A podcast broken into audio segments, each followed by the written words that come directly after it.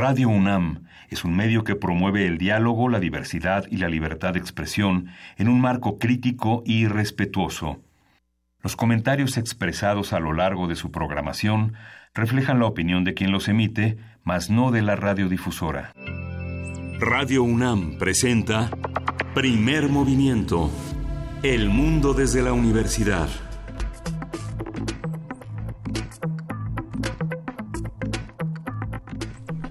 Buenos días, hoy es eh, jueves 6 de diciembre en, eh, en, esta Ciudad de México, son las 7.05 de la mañana. Buenos días, Juan Inés ¿cómo estás? Buenos días, Miguel Ángel Quemain, son las 7.05 de la mañana, empezamos eh, más tarde que de costumbre, por eso Pablo Extinto se queja en las redes de que ya se tiene que ir y nosotros nomás no empezamos. Espero que le haya dado tiempo de escuchar este saludo y que tenga muy buen día. Ya no nos dijo qué pasó con su junta de la una del martes. Sí. Creo que sí. Sí, ya no nos dijo. Ya no sé. Pero bueno, eh, quien tiene juntas, muchas juntas, es nuestra jefa de gobierno, Claudia Sheinbaum. Ayer tomó protesta y bueno, marcó una agenda eh, muy cargada de símbolos, como se veía en ciertos espacios, como se comentaba en ciertos espacios eh, mediáticos, muy cargada de símbolos eh, y sobre todo muy cargada de esta idea de hay que, hay que trabajar y hay que dedicarle tiempo a la gestión de esta ciudad que, que bastante lo necesita. Yo abogaría por un poco de descanso, pero, pero bueno.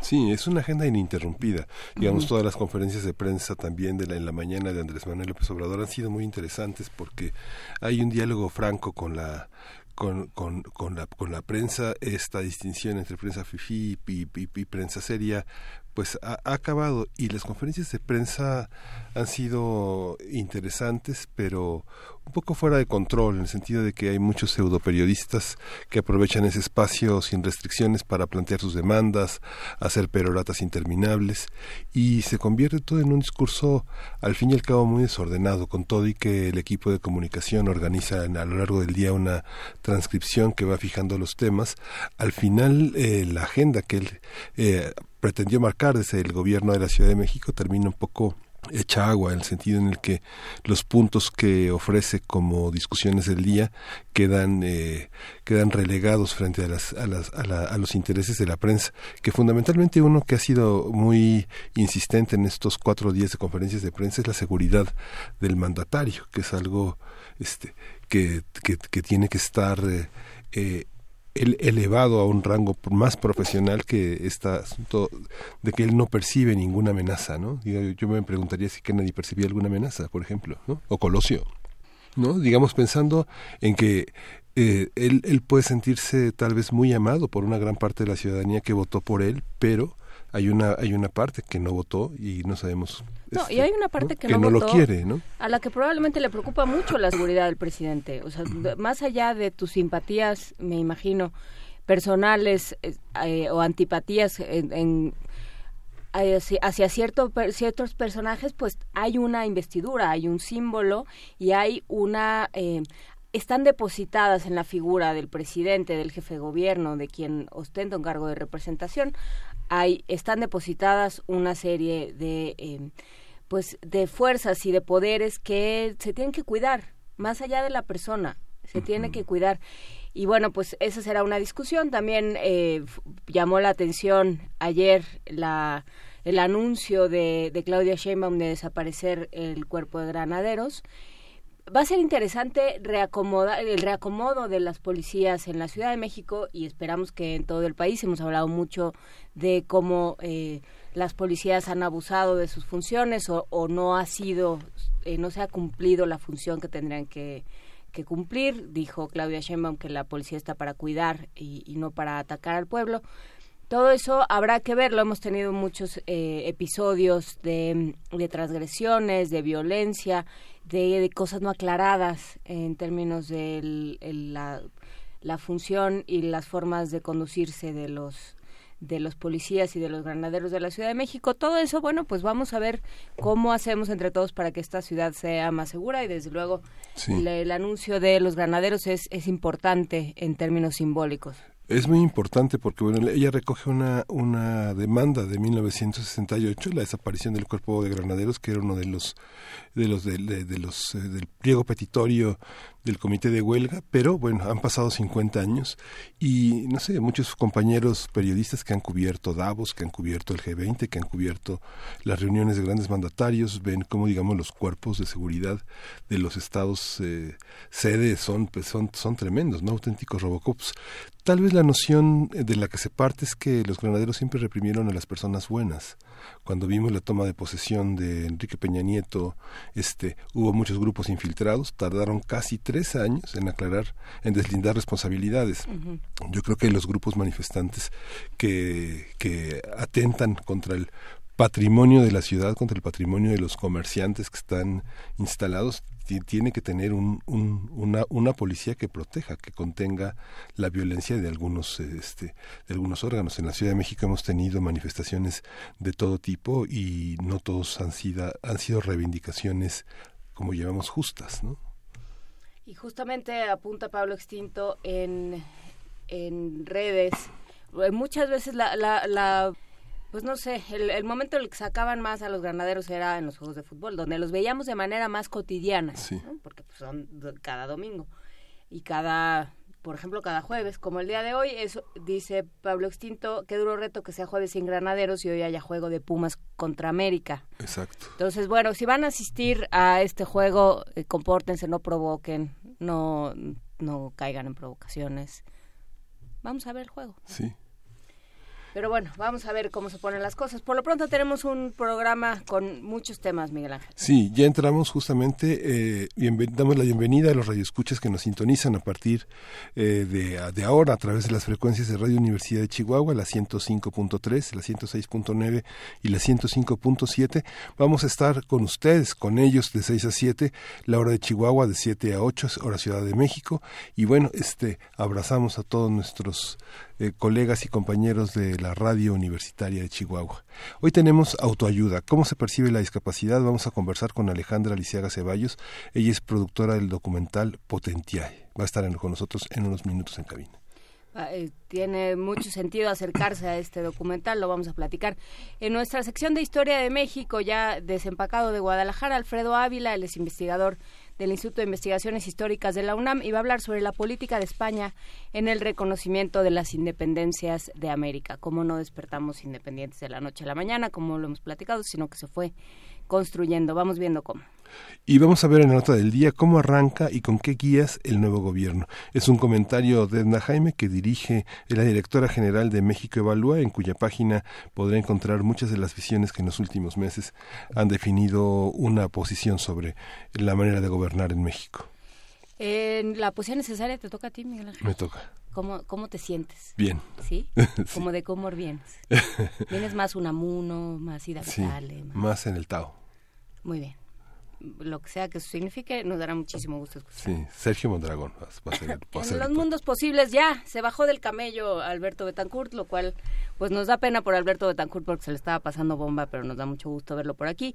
¿Cómo leyó la prensa del mundo la toma de posesión de Andrés Manuel López Obrador? Esto lo vamos a platicar en la sección de Mundos Posibles con justamente Alberto Betancourt, profesor de la Facultad de Filosofía y Letras de la UNAM y coordinador del Observatorio del G20 de justamente esta facultad. A ver qué tiene que decirnos también de esta reunión del G20 que está dando tantos problemas en tantos lugares. Sí. Y vamos a arrancar con música, vamos a escuchar de Boban y Marco Markovic Orquestar, que es una, es una jazz band balcánica, este, Kelipe Kiasa.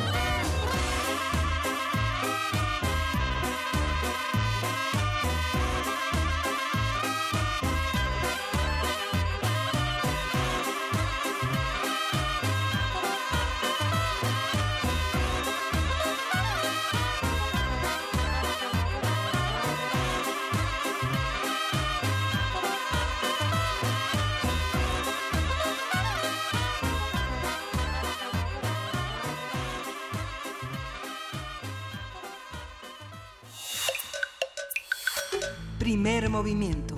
Hacemos comunidad. Jueves de autoayuda.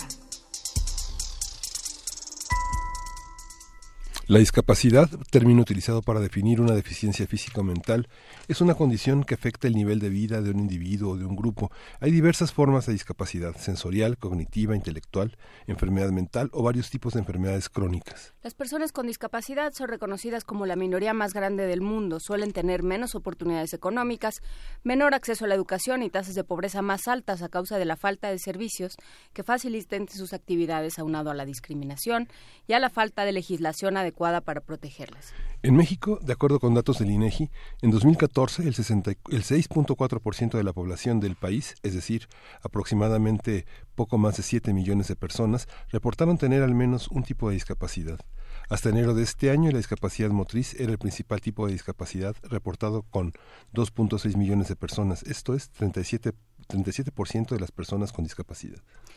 En el documental Potentiae, dirigido por Javier Toscano mediante una propuesta cinematográfica, se invita a un recorrido por la Ciudad de México de la mano de personas con discapacidad. Desde su perspectiva de vida y su propia experiencia se muestra otra manera de vivir la capital del país, de habitarla y de sentirla. A partir del documental Potentiae hablaremos sobre los distintos elementos de la discapacidad en México, que son cómo se perciben y de qué manera se insertan en la discusión pública. Está con nosotros Alejandra Lisiaga Ceballos, ella es productora del documental Potentiae. En 2010 recibió el Emmy Award por su participación como productora de campo en el documental Wish Way Home sobre migración infantil no acompañada. En 2010 y 2014 participó como gerente de producción en el documental H2OMX sobre el manejo del agua en la ciudad y el Valle de México. Bienvenida. Muchas gracias. Muchas gracias por estar. Gracias. Eh, Alejandra, ¿te gustan los temas complicados? Evidentemente, ¿no? De este, nada más por leer esta ficha, migrantes no acompañados, este, la ciudad, el agua en la Ciudad de México que nada más es un problema desde el siglo XVI y todos estos, eh, todos estos temas. ¿Qué pasa con el tema de discapacidad? ¿Cómo llegas a este proyecto? Eh, a través de una invitación de, a participar en una en una convocatoria eh, abierta que hizo el Banco HSBC sobre, eh, para, para hacer un documental sobre discapacidad. Yo conocía a Javier Toscano eh, por su trabajo anterior que había hecho con integrantes de grupos vulnerables y pensé que era la persona indicada para, para que juntos presentáramos este proyecto, que muy afortunadamente nos, nos aprobaron y después a través del incentivo fiscal del Eficine Producción, ahora con distribución también, eh, produjimos el, documental. Em, de esa manera eh, fue que me, me, interesé más, aprendí sobre eh, la experiencia de las personas con discapacidad. Yo conocí algunas en mi entorno cercano por, por mis amigos, por mi familia, pero, pero al pertenecer al grupo tan próximo, la verdad no me, vamos, formaban parte del cotidiano y entonces no me hacía preguntas al respecto. Pero al, al investigar para el documental fue que aprendí números, mm, eh, no muy bien, por cierto, porque no iba de eso el documental. Entonces nos concentramos en las personas, en la experiencia, que tienen ellos eh, cotidianamente. la, la, ¿Cómo eligieron al, al, a, las, a las personas que siguen? ¿Cómo fueron elegidas? ¿Por qué ellos? Uno ve hacia la mitad del documental que son parte de, pudieron haber sido otras muchas personas, pero bueno, son, son idénticas a muchas personas, las vidas son muy parecidas, pero los protagonistas, ¿cómo fue que decidieron, cómo fue que ellos también decidieron, aceptar, cómo aceptaron participar? Eh, la idea original que teníamos era hacer un, un documental que, una historia que enlazara a las personas, que mostrara y demostrara en, la mayor medida em, eh, la necesidad de complementarnos. Entonces, como unos y otros vamos supliendo eh, nuestras carencias. Y em, Probablemente la primera persona que conocimos o que supimos de ella fue de Mariana, la chica que abre el documental. eh, por una amiga que le daba eh, clases de, de, canto. Y eh, por otras personas fuimos conociendo después al grupo de personas con discapacidad intelectual, el grupo de Cadima, que son las personas con discapacidad intelectual. Conocíamos ya a los músicos de, em, del grupo Los Unos que tocan en el centro, ahí en la calle de Motolinía, y eh, los atletas paralímpicos nos permitían em, em, desarrollar la idea de que, eh, digamos, de una manera muy brusca, lo voy a decir tal vez, pero, pero unos y otros somos prótesis del, del, del compañero, digamos, ¿no? Entonces, eh, fue interesante cómo fuimos eh, creando eh, confianza con ellos. Hablar de discapacidad es tabú. No, no es un tema que se hable en la mesa el día del cumpleaños de alguien. En fin, tal vez eh, los parientes que tienen que viven con alguna discapacidad eh, no llegan al restaurante, eh, se mantiene la distancia porque los demás se incomodan, eh, en fin, ¿no? Entonces, em, que, que, las familias y, los protagonistas de la película nos permitieran acercarnos a, su casa, a su mesa, a su recámara, a su baño, fue realmente, tomó un poco de tiempo porque pues porque, en fin, es importante conocerse y, romper las barreras, ¿no? Pero entre unos y otros nos fueron, nos fueron abriendo el, camino. Hay, eh, bueno, para quienes no han visto el documental, lo van a poder ver este fin de semana, ya hablaremos de ello, pero bueno, eh, el documental sigue a estas personas desde que se despiertan. Y entonces lo que hablábamos fuera del aire, eh, Miguel Ángel y yo, es cómo, cómo te, te, enganchas porque es la cotidianidad de casi todos, ¿no? El, el, levantarse, desperezarse, salir de la cama, este, lavarse los dientes, pero claro, eh, ¿cómo se lava los dientes alguien que no tiene brazos? O cómo, cómo sale de su casa, sube escaleras una persona cuya única extremidad es una pierna. Digamos, es, es hay, hay, digamos, diferentes gradaciones de la o diferentes formas o manifestaciones de la discapacidad que van planteando diferentes retos. El metro para una persona eh, con, con, ceguera, o sea, todo este tipo de, de, cosas se van, se van mostrando en el documental. Eh, ¿Qué tanto, eh, qué, cuál fue el trabajo de, de, seguimiento? ¿Cómo, ¿Cómo fue este acercarse a las personas, Alejandra? Eh, la propuesta fue eh, directa. Desde luego, eh, pasamos por sus padres, desde luego. Presentamos el proyecto a las familias y em, sabíamos de sabíamos de, de, la de la existencia de, de estas personas, desde luego. Y em, ellos a su vez lo platicaban con los hijos y lo que, lo que me parece evidente es que había una necesidad, un deseo de parte de, de las familias, de los protagonistas de la película, de contar su historia, de que la conociéramos todos. Eh, sabíamos, eh, ellos sabían que íbamos a entrar a su recámara, que los íbamos, o sea, no estaban despiertos cuando la cámara ya estaba dentro. Entonces, eh, sí, sí se aceptó creo que con gusto venir y, hablar y, presentarse tal cual, eh, porque no hay de otra, además, ¿no? Otras personas tienen la posibilidad de enmascararse, ¿no? De ocultar, no sé, un lunar, pero, pero cuando no puedes ver o cuando requieres de bastones, muletas, sillas de rueda, pues no, no hay de otra lo haces y te, enfrentas muy abiertamente y desventajosamente al mismo tiempo.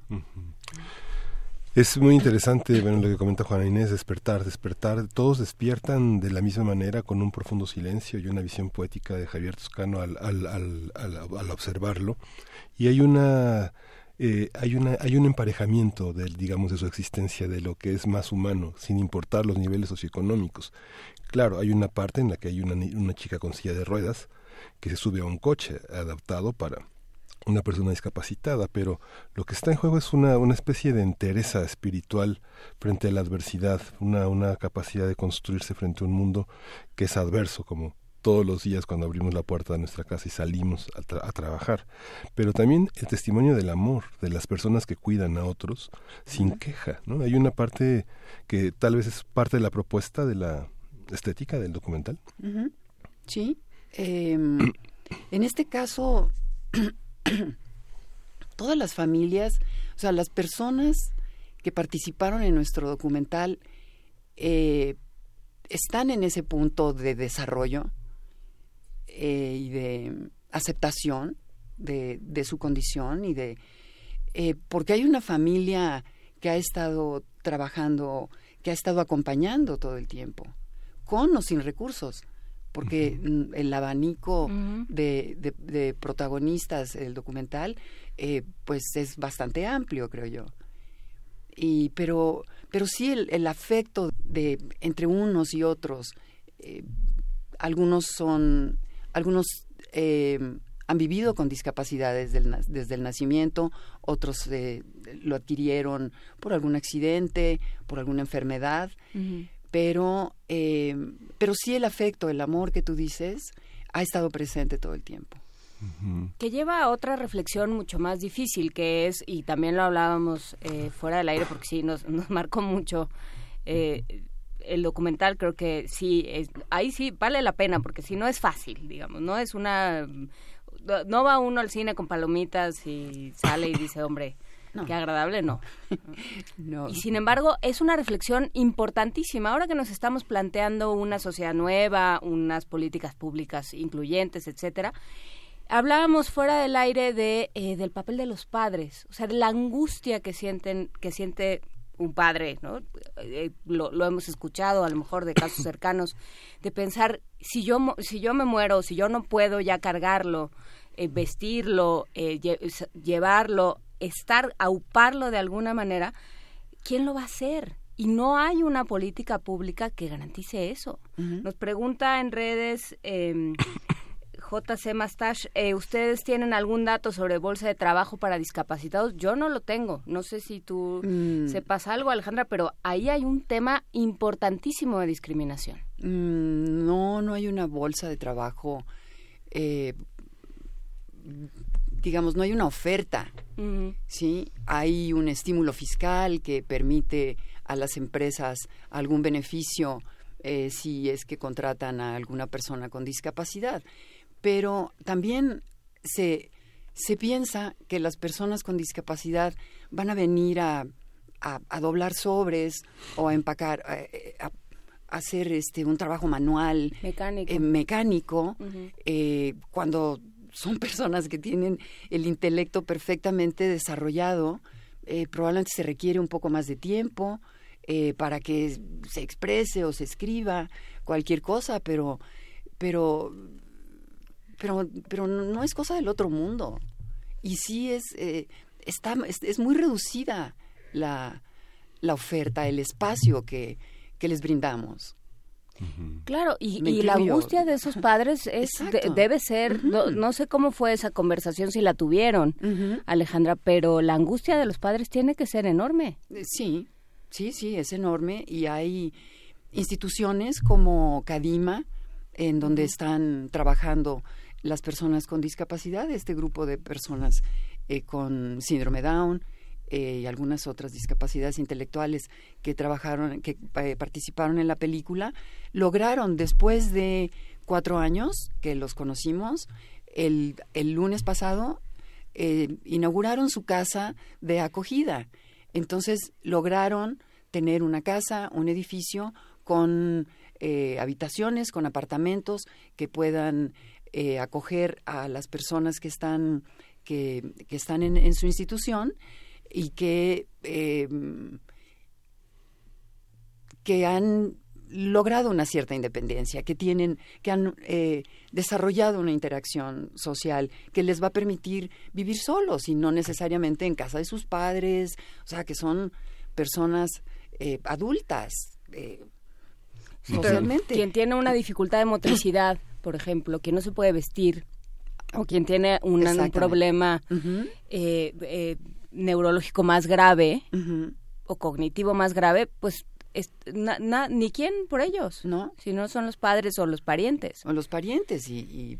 y... falta una política pública Exactamente, que, los, reciba. Claro. Sí, y una política de, derechos, digamos, cuando uno se da cuenta de que uno llega a una sala de urgencias, por ejemplo, y comparte la sala de espera con eh, con muchas personas que esperan a su familiar o cuando uno va a la medicina especializada, a los hospitales de, de especialidades y se da cuenta de que hay muchas personas muy distintas con el mismo padecimiento, pero también la posibilidad de que se establezca una conversación sobre temas de interés común.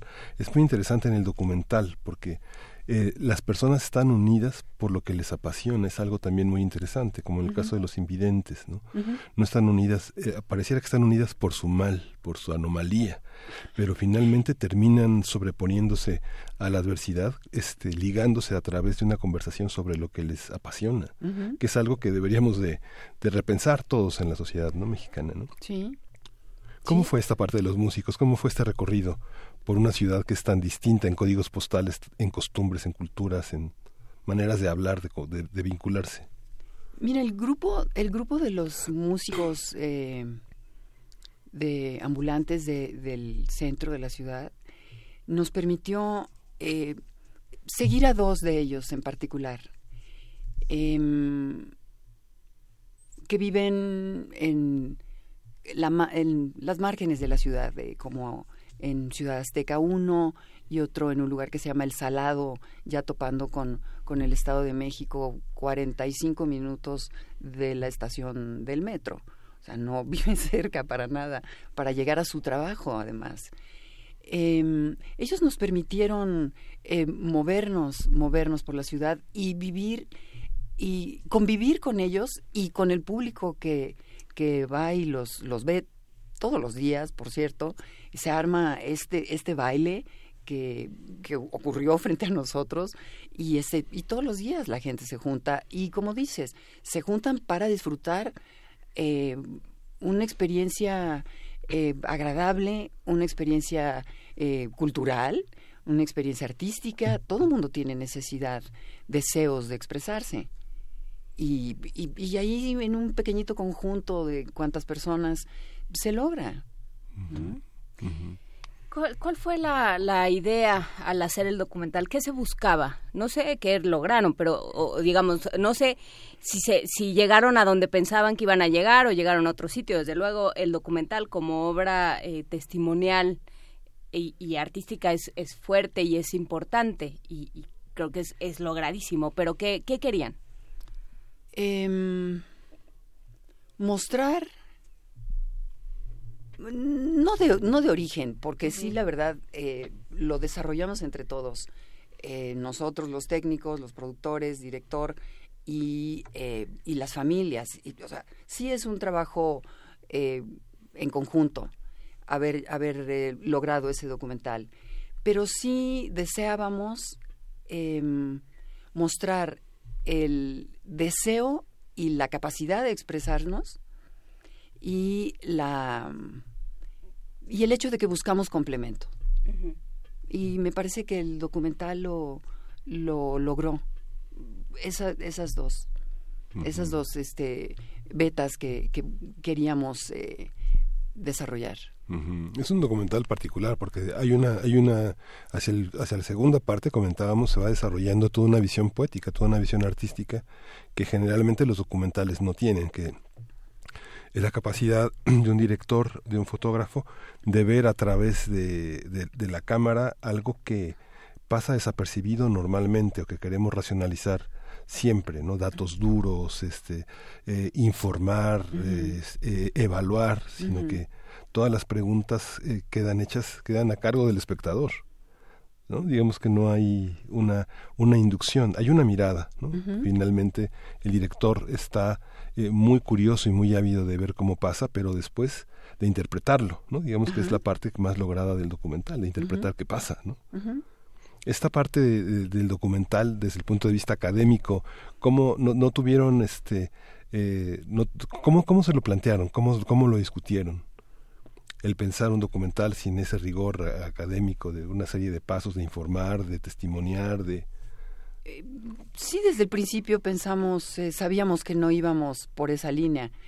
Eh, de hecho, no hicimos una investigación estadística de qué era la discapacidad, cuántas personas, de, desde luego es información que, que estaba a la mano, ¿no? La que estaba con un censo del 2014, eh, por cierto, y este y sin sin realmente, o sea, sin realmente números reales, ¿no? Por cierto, ¿no? Pero eh, pero sí desde el principio eh, sabíamos que íbamos a hacer un documental a partir de las personas, a partir de lo que ellos nos de que ellas nos nos mostraran nos presentaran, nos brindaran y em, eh, hacer hincapié justo en su expresión artística de todos ellos y en una fotografía muy clara, muy diáfana y em, la música de Daniel Hidalgo creo que mm. es, eh, hace, hace honor a, todo esto, la fotografía de de Ricardo Garfias. Eh, eh, en fin, creo que es un trabajo sí pensado en explorar eh, la belleza de la experiencia de la discapacidad. Y yo creo que no lo necesita, o sea, en este en este nivel en el que estamos de, de, conciencia de la de las discapacidad y lo que implica en términos de discriminación, ni siquiera necesitamos datos, solo necesitamos ver, porque porque son personas a las que se ha invisibilizado, a las que se les ha negado la mayoría de edad, a las que se les ha relegado y justamente eso, se les ha ido cubriendo.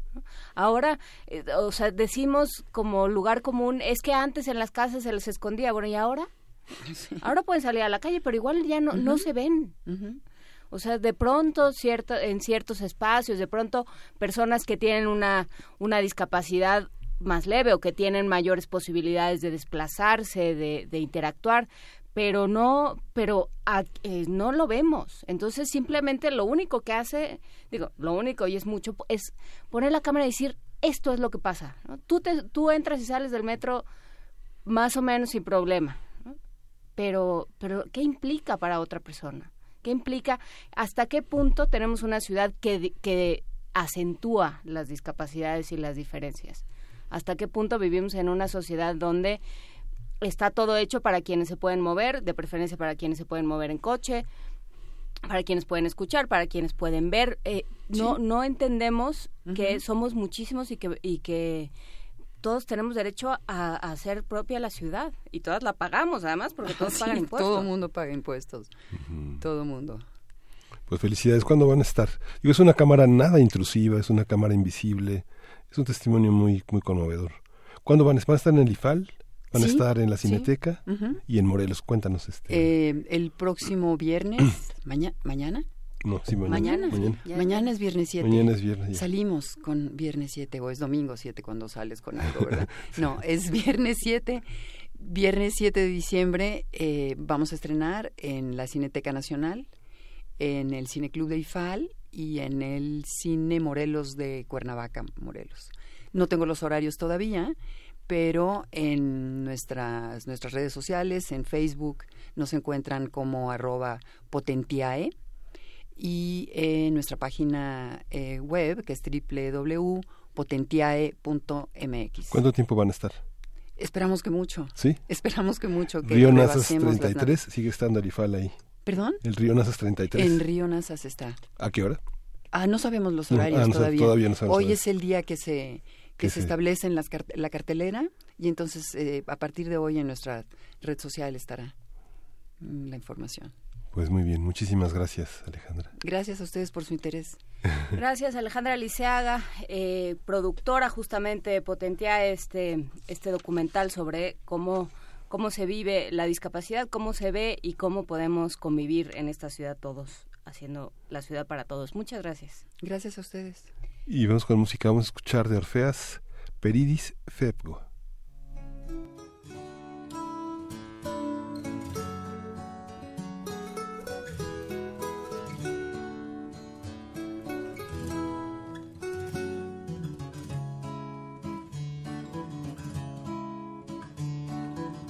Ρίχνω στη νύχτα μια σπροξιά Παίρνω φωτιά και ξημερώνει Στην τελευταία ρουφιξιά Κάνω όρκο να τελειώσει πια Ό,τι τελειώνει.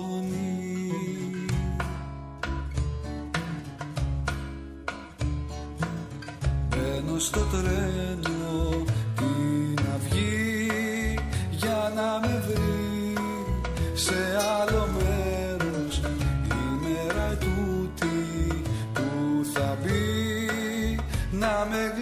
see you.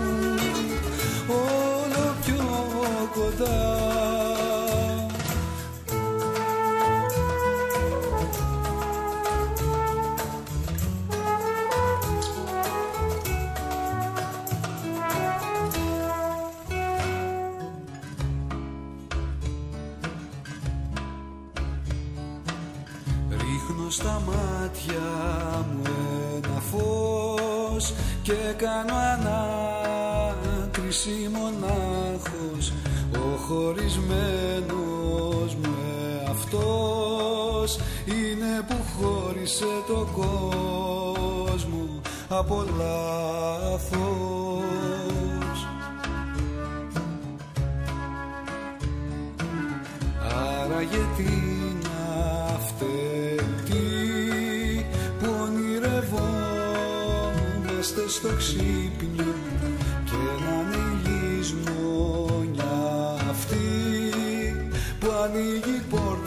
πρωί στο πρώτο χτύπο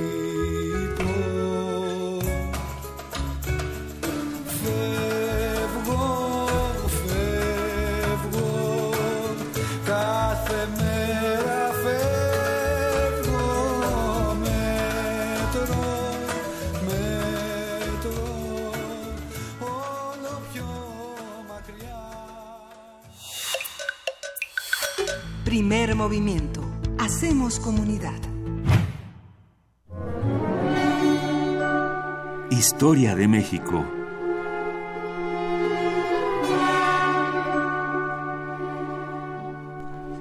Alfredo Ávila, buenos días. Hoy vas a hablar sobre la política de España en el reconocimiento de las independencias de América. Pues mira, eh, es, voy a hablar sobre este tema que puede parecer un tema muy, muy extraño por varias razones, pero la principal es porque hoy una muy querida amiga mía, Andrea Rodríguez Tapia, presenta una tesis de doctorado en el Colegio de México a las 11 de la mañana con ese tema.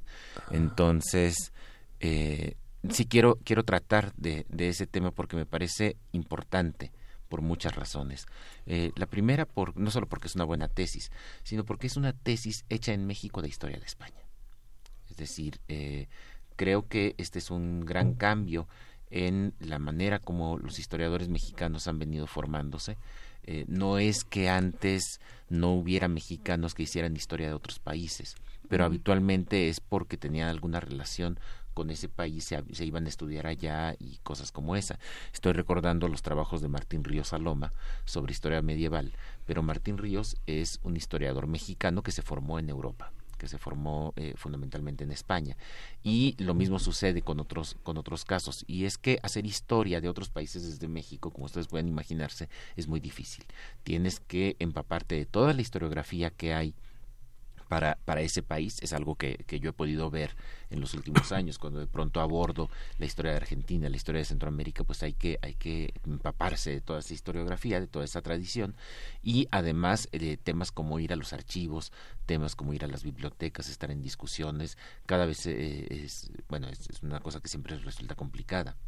Ahora bien desde hace algunos años eh, el, el, gobierno mexicano ha dado becas, ha dado apoyos, las universidades han dado también estímulos para que los jóvenes se vayan a hacer posgrados al extranjero. Y algo que yo he notado con muchos de los eh, colegas, que ahora colegas, que de pronto se van al extranjero, es que buscan una universidad en la que hay un gran mexicanista, un gran historiador de México, uh -huh. para formarse con él, y luego regresan a México y hacen una tesis de tema mexicano. Eh, y a veces, eso es perfectamente legítimo, pero a veces se, se, desaprovecha la oportunidad de estar en alguna universidad en la que se está renovando la historia, en la que se empieza a hacer historia, no sé, pienso, pienso en, en Gran Bretaña, la nueva historia militar eh, británica. Y, y, eso pasa inadvertido porque uh -huh. lo que quieren la mayoría de los jóvenes es irse a Gran Bretaña o a Estados Unidos a estudiar con el mexicanista, no con los que están haciendo innovación historiográfica. Eh, eh, para, para, otros países. Entonces, la tesis de, de, Andrea Rodríguez Tapia es muy innovadora por esto, porque está haciendo historia de España, la está haciendo desde México, la está haciendo con los escasos recursos que, que, puede ofrecer el Colegio de México a sus estudiantes para ir a hacer estancias de investigación a los archivos españoles uh -huh. y el resultado es muy bueno. El resultado es una tesis que compite muy seriamente con las tesis españolas. He tenido oportunidad de leer tesis sobre España, de, de hechas en España y de verdad eh, la tesis de Andrea Rodríguez Tapia es muy, muy buena pero bueno, deja, ya dejaré de hacerle el comercial a la, a la, buena de Andrea, porque, pero sí quería señalar, sí quería señalar este aspecto. Creo que es un buen momento para que los historiadores mexicanos se dediquen a hacer historia, no historia de México, simplemente historia. historia. Eh, de, de, eso trata la disciplina. No, porque además es un momento en el que se está replanteando de muchas maneras eh, la historia. Es un momento en el que las aproximaciones teóricas, los paradigmas están cambiando de, de muchas formas. ¿No? Ya no se entiende igual ni se entiende para lo mismo la historia. Claro, eh, y, y, bueno, es una manera de dejar de mirarse el ombligo que ha sido una constante en las tradiciones históricas mexicanas, ¿no? Que, uh -huh. Los chicos que hacen historia, que se vienen a formar en historia en México, habitualmente terminan haciendo historia de México y luego son especialistas en un campo y nunca salen de ese, de ese campo que también es la historia de México. Ahora, eh, ¿por qué resulta importante eh, el, otro aspecto que señalaba? ¿Por qué resulta importante esta, esta investigación? Porque es historia de España, pero sí la hace una mexicana y esto le da una perspectiva distinta, una perspectiva que los colegas españoles nunca hubieran podido eh, eh, apreciar. Y es la importancia de la independencia o de las independencias americanas dentro de la política española, dentro de la política interior española. Eh, eh, cuando, tenemos muchos estudios, por supuesto, acerca de lo que sucede justo después de las en España, justo después de las independencias y hasta la muerte del rey Fernando VII, poco más de una década, una década después.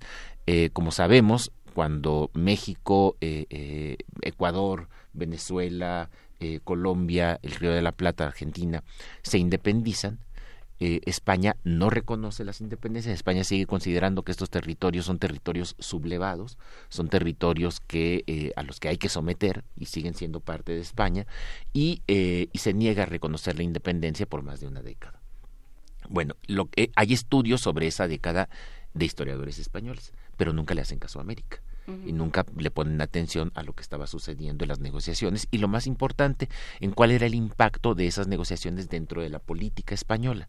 Y acá la tesis de, de Andrea Rodríguez Tapia es bien interesante porque eh, muestra una relación doble. Lo primero que muestra es que en realidad la política española hacia las independencias de sus antiguas colonias no dependía de las noticias que llegaban de acá, no dependían de la posición internacional eh, diplomática de España, sino que dependían fundamentalmente de recinta. Es decir, eh, para recuperar aquella vieja eh, frase, la política externa es política interna se toman ¿Aquella decisiones. vieja frase que se, que se recuperó el sábado? que siempre se, que, eh, pero que se recupera cotidianamente tampoco, tampoco es tan exclusivo de, de este gobierno Eh, pero la política exterior es política interna y esto es bien bien interesante España tenía que mantener una actitud de eh, intentar reconquistar Hay que ir por, por las colonias, hay que recuperarlas, bueno, ni siquiera las colonias por nuestros dominios decían, dominios que se han insurreccionado, con unos llamados gobiernos independientes que no dejan de ser unos forajidos desde su punto de vista, y hay que recuperarlo. Pero ¿a quién le están diciendo eso? Se lo están diciendo en realidad a los gobiernos, eh, a las repúblicas hispanoamericanas que se formaron. No, en realidad se lo están diciendo a los propios intereses políticos que hay dentro de España y que algunos de ellos, sobre todo los más reaccionarios, están exigiendo que la monarquía recupere sus viejos, sus viejos dominios. Eh, ¿Y qué pasa al final? ¿Qué sucede al final cuando España se da cuenta de que es imposible recuperar los dominios españoles, lo, los dominios coloniales y que, eh, y que más vale empezar a negociar? Bueno, también es por intereses internos, también es por presiones internas. Grupos de comerciantes que están viendo cómo otros países europeos están comiéndose todo el pastel del comercio americano y ellos también quieren participar en ese, en ese reparto. Entonces, allí es bien, bien interesante cómo el reconocimiento de las independencias americanas, que llega muy tarde, termina siendo eh, un reconocimiento a una nueva, una nueva realidad diplomática internacional. Las relaciones exteriores ya no se, eh, ya no serían relaciones entre príncipes, entre herederos de coronas, que era lo que tradicionalmente había sido, sino que ahora se regirían por un principio bastante más pragmático, la necesidad de establecer relaciones comerciales y diplomáticas eh, para el, el, flujo de personas y el flujo de, eh, de mercancías. Eh, pongo, pongo solamente un ejemplo. La Gran Bretaña se negó a reconocer la independencia de América hasta que España no lo hiciera. Pero, como los, in, los ingleses ya están en Hispanoamérica comerciando, pues tiene que encontrar un mecanismo para poder negociar la protección de sus súbditos en México o en el Río de la Plata o en Brasil o en Venezuela. Y entonces esto obliga a los británicos a establecer relaciones diplomáticas que ellos decían que eran informales, pero que en la práctica son ya relaciones diplomáticas. Está reconociendo al gobierno de México como un interlocutor o al gobierno de, de, de Venezuela como un interlocutor para poder negociar con ellos y establecer acuerdos y tratados. Esa es una novedad en términos de relaciones internacionales. Entonces, las independencias americanas también tuvieron ese efecto. Uh -huh. Tienen un efecto de modificar la práctica y la manera como se veían las relaciones internacionales en el mundo a comienzos del siglo XIX. Pues, eh, a ver, ¿y, y cómo, cómo se van concertando las naciones? ¿En qué momento se reconoce a, a, México como territorio independiente. ¿Quién la reconoce? Bueno, finalmente, finalmente el reconocimiento vendrá después de la muerte de, de Fernando VII. Mm. Fernando VII siempre se negó a reconocer las independencias y, y se negó fundamentalmente, bueno, por, porque era muy terco, pero también fundamentalmente porque el grupo que lo apoyaba era un grupo que eh, de, de, de, absolutistas muy, muy reaccionarios. Pero, pero además algo que también se puede, se puede apreciar en esta investigación es precisamente cómo hay esa pugna entre estos absolutistas, los liberales moderados, los más radicales no, porque esos salieron al exilio, eh, distintos grupos de interés político dentro de la península, dentro de España, que son los que terminan delineando la política externa. Y esto es importante, a mí me parece una lección muy, muy interesante, porque en, en México y en otros países sucede exactamente igual. Cuando México pierde Texas, cuando, la, cuando Texas se convierte en una república independiente, los políticos mexicanos de inmediato se dieron cuenta de que era imposible recuperar Texas. Y por las mismas razones por las que los españoles no podían recuperar sus dominios americanos. Está, son gobiernos en bancarrota uh -huh. y no tienen capacidad militar para ir a recuperar lo que ellos consideran que forma parte de su soberanía. Eh, eh, España no podía armar una armada, no podía formar una armada que viniera a reconquistar. Y cuando lo intentó por muchas presiones, dejó que se financiara en Cuba, porque el gobierno español no tenía recursos para, para armarla y bueno, que los cubanos se, se encarguen. Eh, y, el, y en el caso de México sucede igual. Y entonces la retórica de todos los gobiernos mexicanos es vamos por Texas. Y cuando la retórica no basta, cuando se empieza a acusar al gobierno de ser pusilánime y de no querer ir a reconquistar Texas, entonces por allí se tienen que formar pequeños ejércitos que amenazan con ir.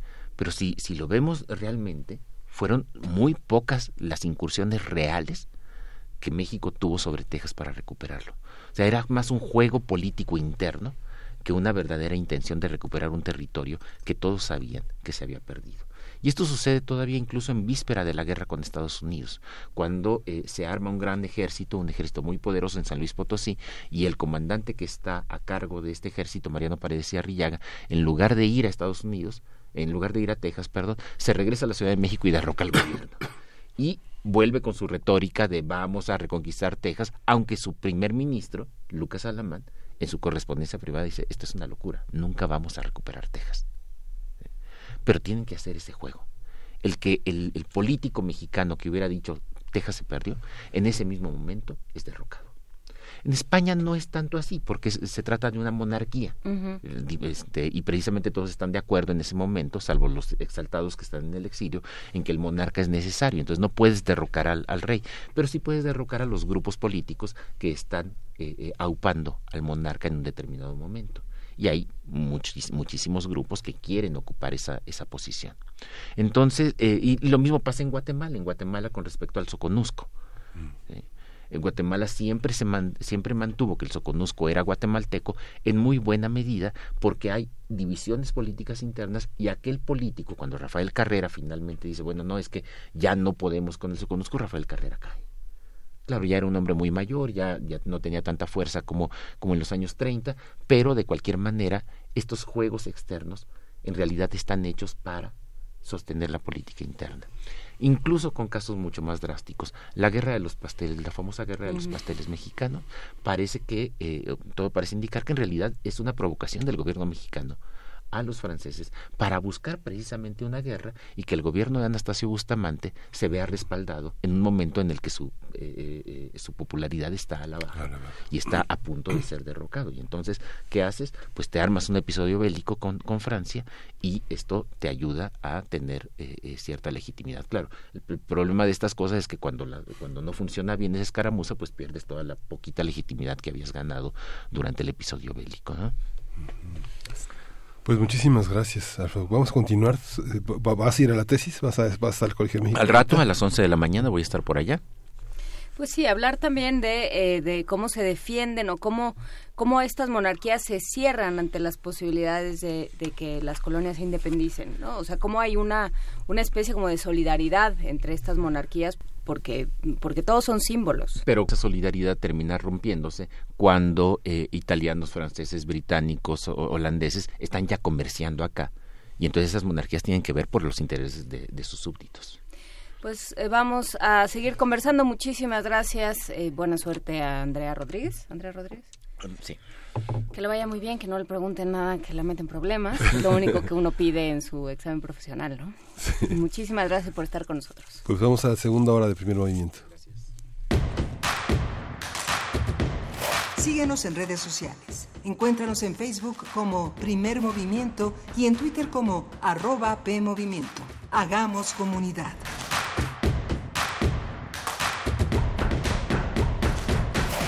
Cuando tu teléfono sonaba así, ya existía descargacultura.unam. Celebramos 10 años de compartir contigo cultura para llevar. Hola, soy Jorge F. Hernández y larga vida a Descarga Cultura UNAM. Soy Luisa Iglesias. Soy Miriam Moscona. Soy Leonardo Tarifeño, estoy en Descarga Cultura de la UNAM y quiero felicitarlos por estos 10 años de trabajo y de difusión y feliz cumpleaños. Soy Ana Mari Gomis. Soy Gonzalo Celorio y me da un enorme gusto que Descarga Cultura UNAM cumpla 10 años de servicio. Muchas felicidades. Descargacultura.unam de la tensión social, La Guayaba, Juan Manuel y Dalí decidieron pintar con música los lugares grises. El efecto en las personas fue asombroso. Conoce el mensaje de Malinali, reggae latino y fusión. Yo solo quiero de Coacalco con amor. Un camino más ligero Viernes 7 de diciembre, 21 horas, en la sala Julián Carrillo. Entrada libre. Sé parte de Intersecciones, donde la música converge. No hay oscuridad, sigue el camino. Radio UNAM, Experiencia Sonora.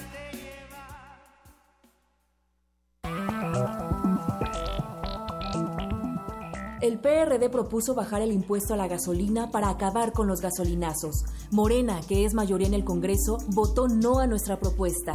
Seguiremos luchando para acabar con los gasolinazos. Sí es posible que el precio de la gasolina baje ya. Trabajemos juntos, no hay pretextos. Exige a los diputados de Morena que apoyen la propuesta del PRD y terminemos con los gasolinazos. PRD. Hubo un tiempo en el que todas las artes interactuaron sobre los escenarios para crear el más sublime de los espectáculos. Radio UNAM te invita a expandir tu panorama musical en el curso Templo en el Oído, una historia cultural a través de seis obras maestras de la ópera: L'Orfeo, Electra, Tristán e Isolda, La Damation de Faust, Tosca y Falstaff. Imparte Otto Cázares.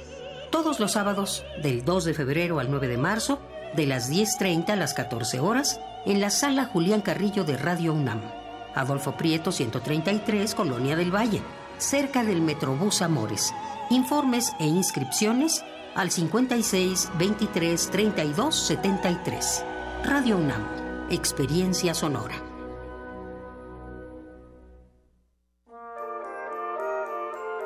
Sobre el cielo de Belén, la aparición de un astro le indica a los pastores hacia dónde deben peregrinar, cantar y bailar. Radio UNAM te invita a la función especial de la mayor historia jamás contada, convertida en una comedia musical. Pastores a Belén. Dirección y dramaturgia de Sergio Rued. 16 actores y cantantes en vivo, acompañados de la banda de la Escuela de Música del Estado de Hidalgo. Sábado 8 de diciembre, función doble, a las 17 y a las 19 horas en la sala Julián Carrillo de Radio UNAM.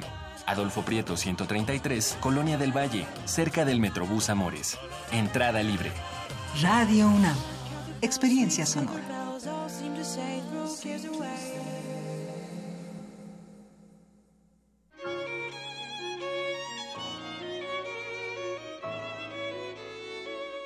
En el vasto firmamento de la historia hay estrellas que nunca se apagan.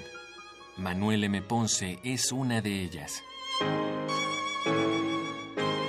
Conozca el trabajo de los investigadores que han dedicado su vida a redescubrir el legado de uno de los compositores más importantes de nuestro país en Ponce Redescubierto.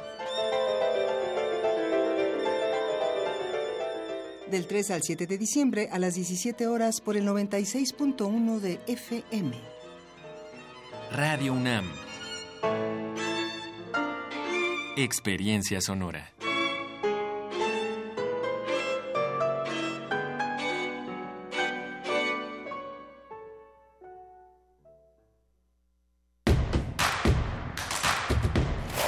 Queremos escucharte.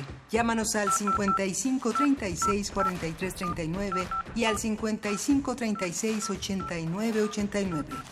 Primer movimiento. Hacemos comunidad. En fin, bueno, estábamos aquí teniendo distintas discusiones, Miguel Ángel Quemain, en nuestra segunda hora de primer movimiento. Ya no sé qué tantas cosas discutíamos. El, política el- el- interna, política externa. Sí, el ritmo de las conferencias de prensa. Las conferencias de prensa normalmente se, se, se, se organizan para dar a conocer una o dos noticias. Y el gran problema de la gente de comunicación social es que cuando tiene un líder eh, muy polémico, generalmente las entrevistas de banqueta ganan cualquier organización de cualquier conferencia de prensa, que eso es un poco lo que pasa ahora en, el, en, en este nuevo gobierno y tantas tantos intereses, tanta curiosidad, tanta tantas tantas preguntas que finalmente los asuntos que fija Andrés Manuel como tema del día pues terminan siendo este sumados a una serie de asuntos que se, se, se diluyen. No, bueno, y que venían, eh, o sea, que se fueron cocinando durante la transición, durante la campaña y durante la transición. Digamos, eh, Andrés Manuel López Obrador durante el, el proceso de transición fue nota todos los días.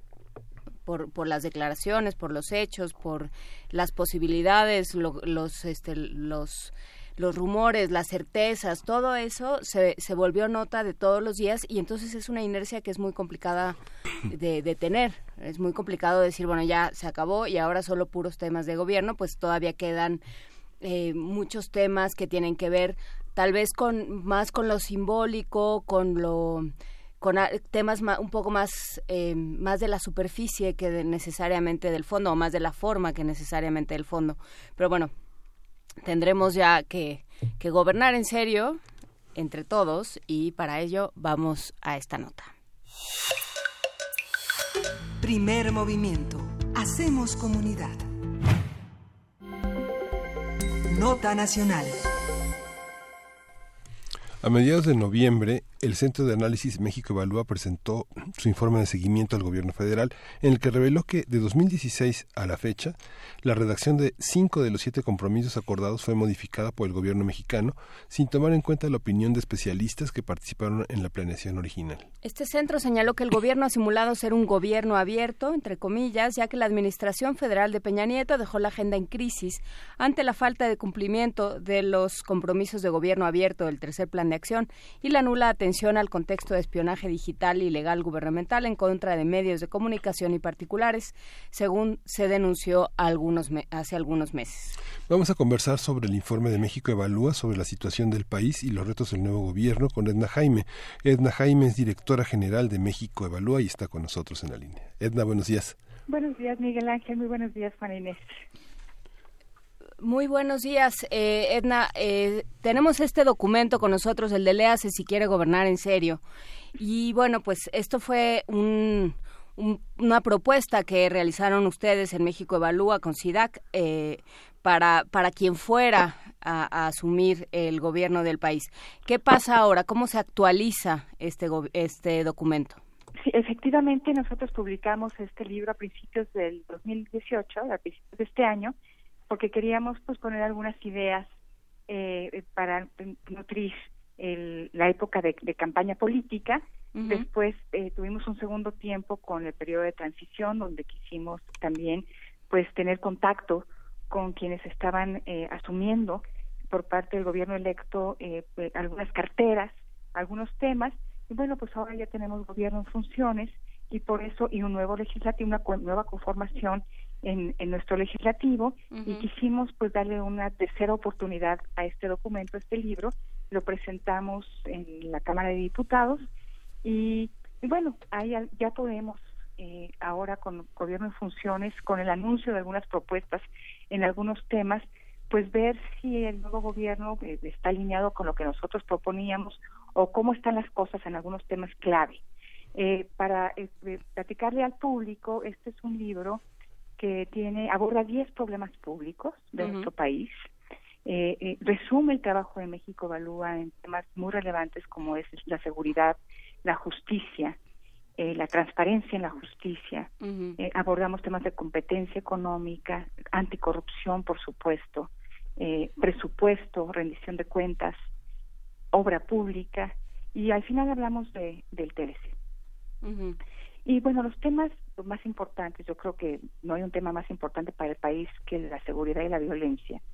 Pues sí, aquí sí hay una brecha importante entre el planteamiento del nuevo gobierno y lo que nosotros proponemos. En el planteamiento del nuevo gobierno, pues sabemos que hay, que se está eh, eh, proponiendo la conformación de una Guardia Nacional donde pues los militares tendrán el mando operativo. Incluso ya hay una propuesta de cambio constitucional y pues nuestra visión va en un sentido bastante distinto.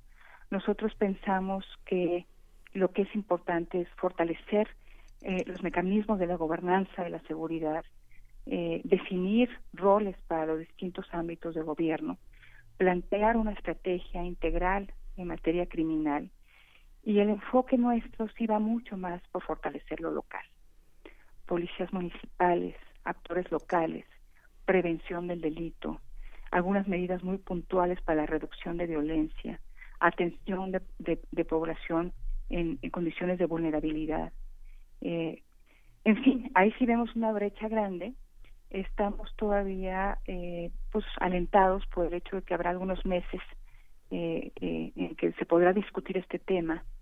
No va en automático la aprobación del cambio constitucional para permitir que militares tengan funciones de seguridad eh, el presidente ya habló de que lo pondrá a consulta también y pues eh, pues eh, esperamos que haya espacios para estar activos y para ser escuchados y para hacer planteamientos de por qué creemos que apostar por la vía centralizada, reactiva y militar pues no nos va a dar resultados. Eh, es lo que hemos tenido en los últimos años y es llevarlo todavía más lejos. Entonces, eh, pues ojalá que haya espacios y que haya eh, todavía oportunidad de hacer ajustes a este primer planteamiento en materia de seguridad. Otro de los temas, pues, es anticorrupción. Nosotros hemos sido una institución muy activa promoviendo el Sistema Nacional Anticorrupción eh, eh, y que no es otra cosa el sistema que fortalecer instituciones de Estado que tienen control anticorrupción, eh, crear Estado, crear capacidades.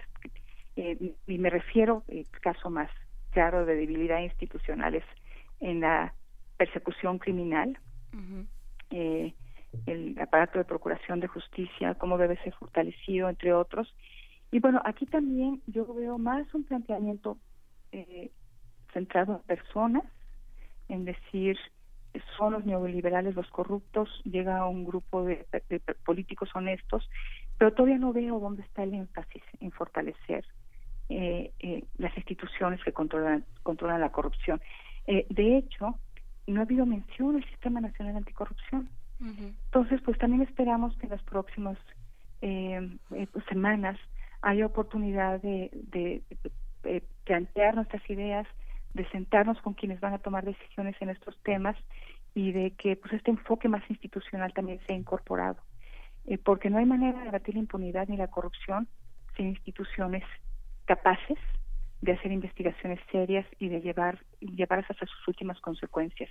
Y, y el Sistema Nacional Anticorrupción es un planteamiento bastante integral que aborda desde la prevención, la detección y la sanción, investigación y sanción a la corrupción. ojalá y que pues tuviera un espacio en el discurso y en las estrategias que están planteando para combatir este flagelo. Un nuevo tema que es, que es que también es polémico y complejo es el tema de la austeridad. ¿En qué en qué ahorrar? ¿En qué eh, cómo darle continuidad a un a un tema que no sé, recuerdo la, la, última, una de las primeras políticas en los 90 de austeridad muy claras fue después del error de diciembre en la que Cedillo ajustó los cinturones e hizo a través de un decreto en el diario oficial las áreas en las que se iba a hacer y luego vino un sistema de evaluación de la duplicidad de funciones, de las aviadurías que caracterizaban gran parte del gobierno federal. ¿Cómo eh, es un problema este tema de la austeridad? de pensamos en las instituciones de salud que tienen muy poco presupuesto, en las universidades. Eh, ¿Hay que ajustar eso?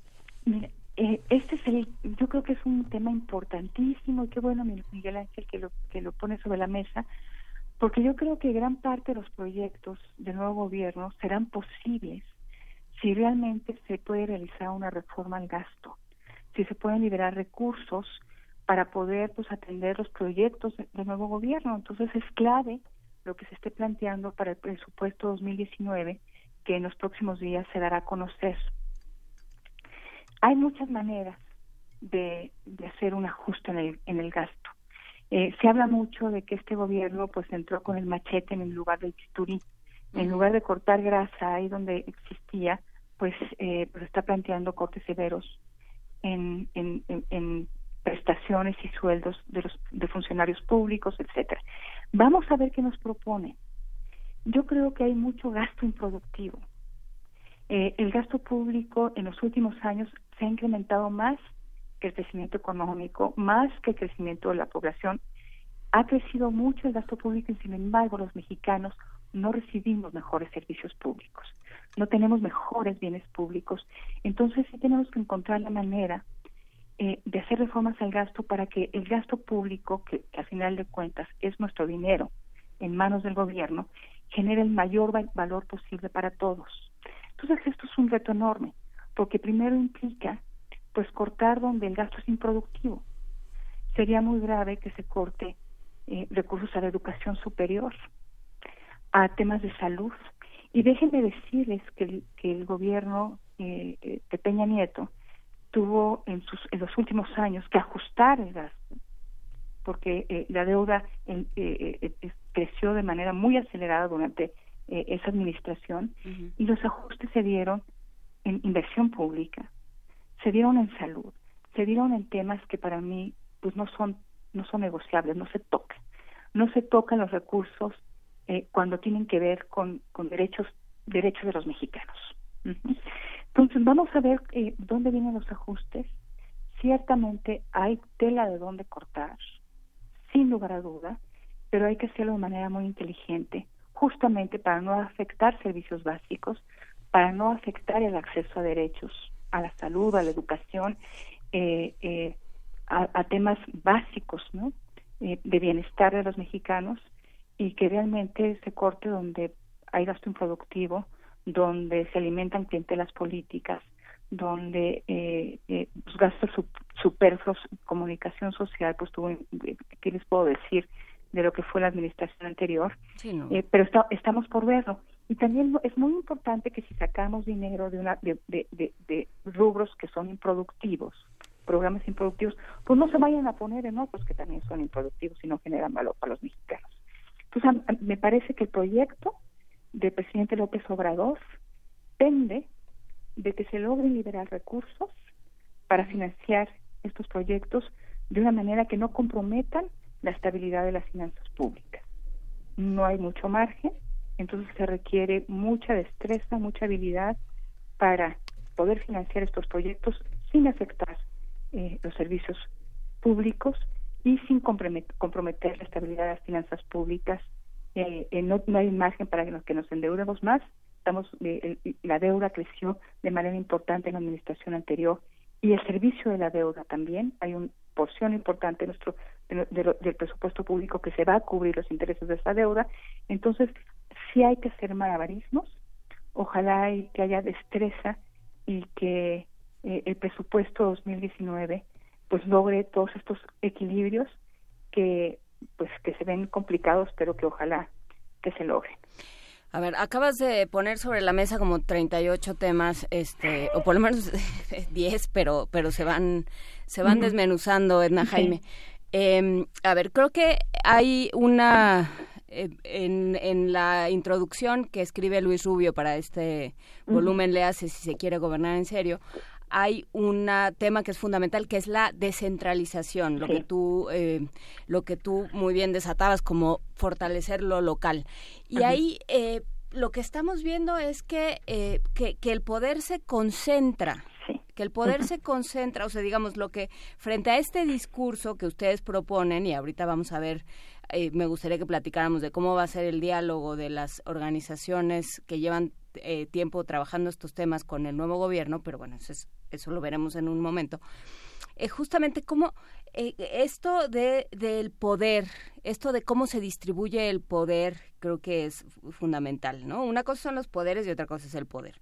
¿Qué pasa con el poder en México? ¿Cómo se ve en este nuevo régimen, Edna? Mira, el primer capítulo, Juana Inés, plantea este problema. Y es el primer capítulo porque pues explica mucho la política pública y, su efectividad en el país y tiene que ver con nuestra estructura de gobierno. En este capítulo se plantea de que pues venimos de un de un sistema político y, de una estructura de gobierno muy centralizada, donde el presidente de la República pues tenía y, su simbiosis con el partido político tenían pues una capacidad de control político enorme. Ese sistema se fue eh, erosionando y finalmente se colapsó. Y tenemos ahora, eh, se fragmentó el poder, se descentralizó el poder, se descentralizaron recursos públicos, pero no creamos de manera paralela las instituciones que le dieran soporte a esa nueva distribución del poder. Y lo que tenemos entonces es una estructura de gobierno bastante disfuncional. No tenemos competencias claras, entre los distintos ámbitos de gobierno. Nos faltan buenas instituciones de contrapeso y rendición de cuentas a nivel federal ciertamente, pero también en estados y municipios de manera marcada. Tenemos un federalismo disfuncional. Y esta estructura de distribución del poder sin las instituciones idóneas para darle coherencia, pues nos genera muchos problemas porque la política pública entonces no puede ser efectiva. Y me parece que el ámbito donde se ve este problema de manera más clara es el de la seguridad, donde no hay claridad en las competencias, donde hay, no hay buenos mecanismos de, de, coordinación, no hay un esquema de gobernanza que permita efectividad del Estado. Y así como lo vemos de manera muy aguda en el tema de seguridad, está presente en otros lugares. Lo que nosotros planteamos en el libro, y Luis Rubio plantea en, el, en, este capítulo introductorio, es pues necesitamos hacer funcionar nuestro federalismo, caminar en esa dirección. ¿Cómo generamos nuevos marcos de, gobernanza, una estructura de gobierno funcional? ¿Cómo generamos las instituciones que le den soporte a esta nueva distribución del poder? Es cómo vamos más allá, no cómo nos regresamos al modelo del pasado. Claro, que eso implicaría también, perdón que te interrumpa, pero eso implicaría también que los gobernadores asumieran otro papel, digamos, que se dieran cuenta que su papel tiene que ser otro, no simplemente eh, enfrentarse por enfrentarse. Sin lugar a dudas, pues yo creo que los gobernadores encontraron un nicho donde pueden ser poco responsables y donde pueden abusar de su poder, y eso es lo que hemos visto. Eh, por supuesto, no podemos generalizar, pero pues en este marco de responsabilidades difusas, eh, pues ellos se han, se han desatendido de problemas centrales. El primero, recaudar, recaudar impuestos. Es ciertamente nuestro arreglo de coordinación fiscal pues le da a la Federación la, potestad tributaria sobre muchos eh, muchos impuestos, es el que recauda pero tienen algunas potestades estados y municipios que no aprovechan. Entonces ni siquiera cobran impuestos. Eh, están eh, eh, de alguna manera muy dependientes de los recursos que transfiere la federación, en principio unos que les corresponden por el pacto de coordinación fiscal, pero otros que llegan para de, manera etiquetada y donde pues hay evidencia de mal uso de esos recursos, porque no, no existen instituciones de rendición de cuentas efectivas a nivel de los estados. Entonces sí estamos en una situación muy complicada que ciertamente eh, pues demanda una agenda eh, para pues, eh, replantear nuestro federalismo, hacerlo funcional y que los gobernadores y alcaldes se hagan cargo de lo que les corresponde en serio. Ahora, ¿qué, estoy ¿qué estamos viendo con esta administración? Que no se está planteando esta agenda, sino que hay eh, eh, pues, eh, pues un planteamientos que implican reconcentrar el poder. Ahí está la figura de los superdelegados. Si hay, eh, en lugar de plantear cómo hacemos que las instituciones del Estado mexicano funcionen, es cómo recentralizamos el poder. Eh, y yo creo que vamos a ver cosas muy interesantes en este sentido, porque yo creo que hay algunos gobernadores que sí van a salir a reclamar lo que les corresponde y veremos un juego muy interesante del que espero eh, resulten eh, una agenda donde realmente se planteen los temas torales para dar eh, funcionalidad a nuestra estructura de gobierno. No creo que la recentralización sea la solución. Fíjate que quizá algunos piensen de que ante el desastre que es el federalismo, pues mejor recentralicemos. Que ante los abusos de los gobernadores, mejor que si tengan a alguien que les haga sombra. Yo, el planteamiento de México evalúa sí, pero que sean instituciones. Que sean buenos sistemas anticorrupción a nivel local. Que se fortalezcan las capacidades de fiscalización de los órganos a nivel estatal, los órganos superiores de fiscalización. Esa es la visión de México Evalúa.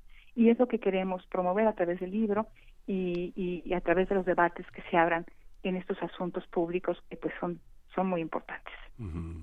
¿Qué pronóstico político ven en la, en la actitud de los gobernadores? Porque finalmente los 12 gobernadores, los 12 gobiernos de, del PAN que le han puesto eh, quieren quieren establecer un diálogo que ponga límites a, un poder presidencial que parece eh, que nuevamente regresa a estos ámbitos eh, centralistas con todo y que parece que la voluntad de centralizar eh, es una política más administrativa que política, porque finalmente quien tiene todos los focos de atención y quien da todas las respuestas es, es, el presidente eh, en funciones. ¿Cómo, qué, qué, se, qué, se, ¿qué se prevé en ese sentido, pensando en el sistema anticorrupción, las elecciones de fiscales eh, tan, tan expres que han logrado algunos gobiernos estatales? ¿Cómo, qué, qué se espera, Edna? Mira, eh, en el tema anticorrupción tenemos mucha variación.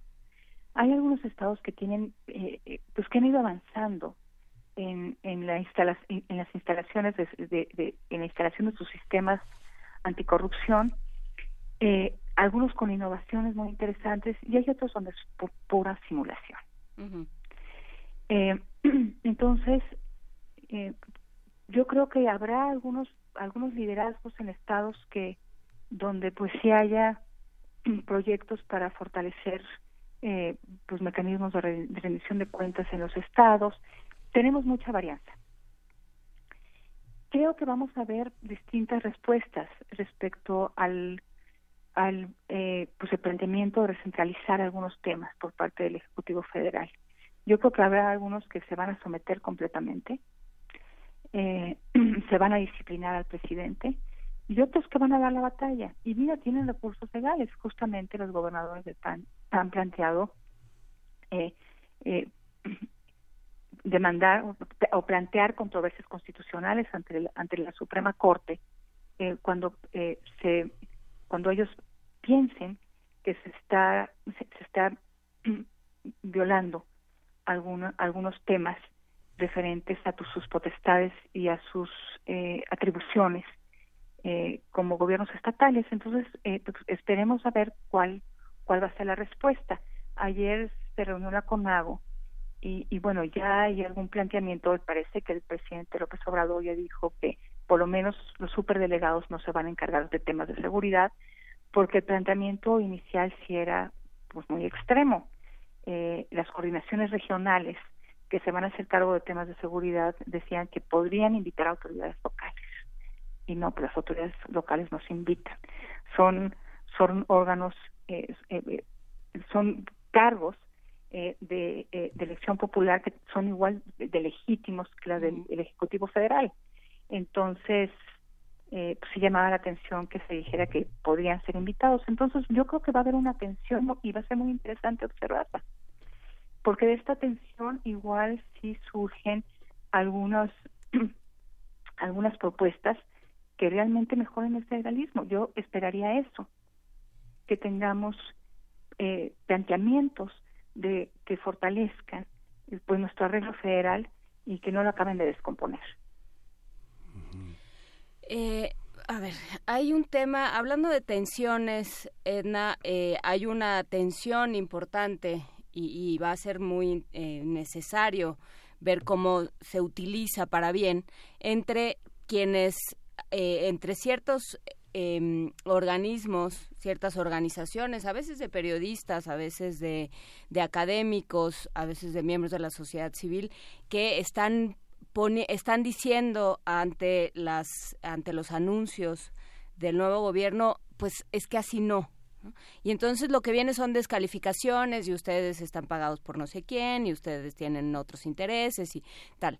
Eh, y ustedes son los abajo firmantes, eso sí, este verbatim, ¿no? Entonces, ¿qué pasa con eh, qué pasa con esta tensión? ¿Cómo la están viviendo? ¿Cómo cómo entender un diálogo y cómo se presentan ayer eh, frente al poder legislativo ustedes?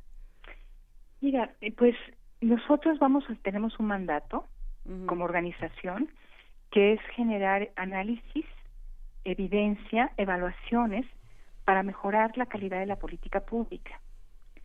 Eh, y, vamos a, pues, estamos apegados a ese mandato. Para lograrlo, eh, pues por supuesto que tenemos que generar estudios eh, solventes técnicamente, estudios serios, analíticos, y, que, y, necesitamos tener interlocución, esperamos tener interlocución con quienes toman decisiones. nuestro trabajo siempre ha sido respetuoso, siempre se ha circunscrito a temas eh, eh, pues de análisis, eh, eh, a temas empíricos, eh, a temas con metodologías robustas.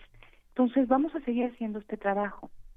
Si habrá momentos de dificultad, como lo, lo, lo, ha tenido la institución, los ha tenido la institución en el pasado. eh, cuando hemos sacado evaluaciones, pues sí tenemos, hemos tenido reacción de los evaluados. Creo que sí hemos aprendido o que habíamos estado en un proceso de aprendizaje donde eh, eh, las autoridades, eh, las instituciones públicas que, evaluamos, pues habían, se habían convertido en respetuosas de, nuestros, de nuestros hallazgos y hemos podido construir puentes de comunicación interesantes, importantes. Esperamos que así siga siendo.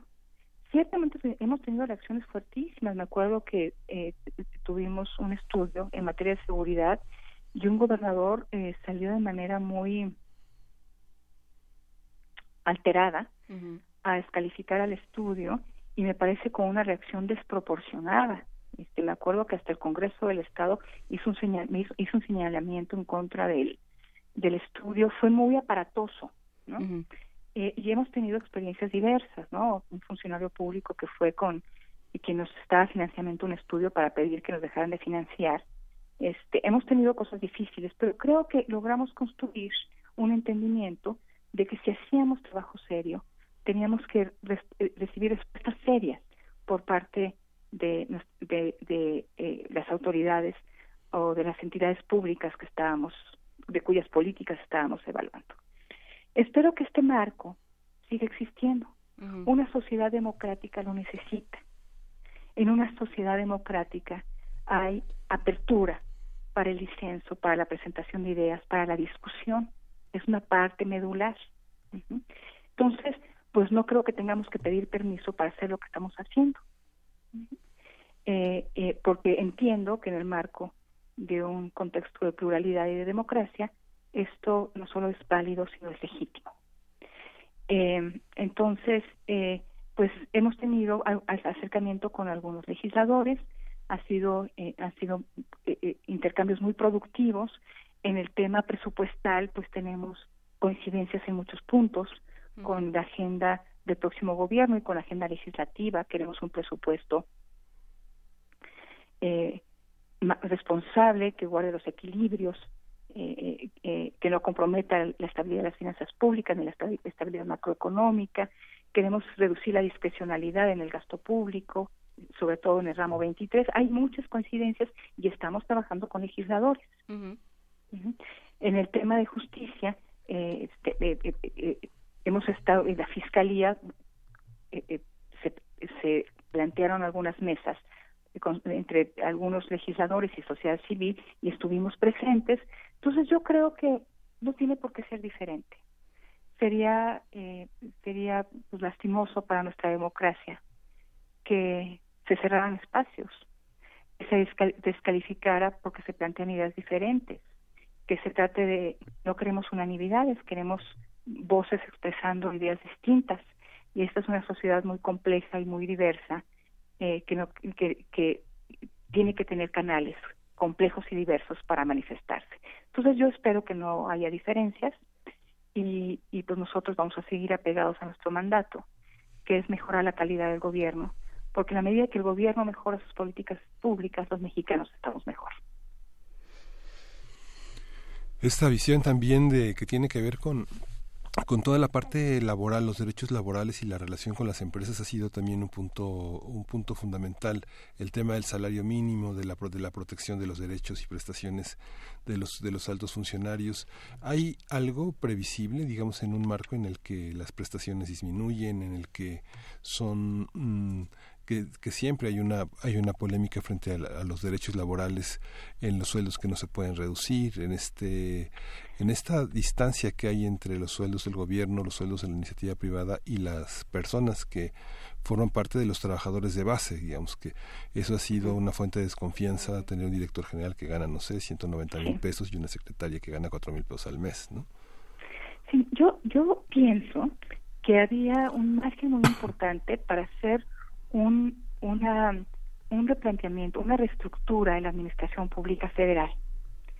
Eh, hacer un examen de cuáles son las funciones de cada una de, de las secretarías, de qué necesita para ejecutar sus funciones de, una manera óptima y de ahí hacer un rediseño.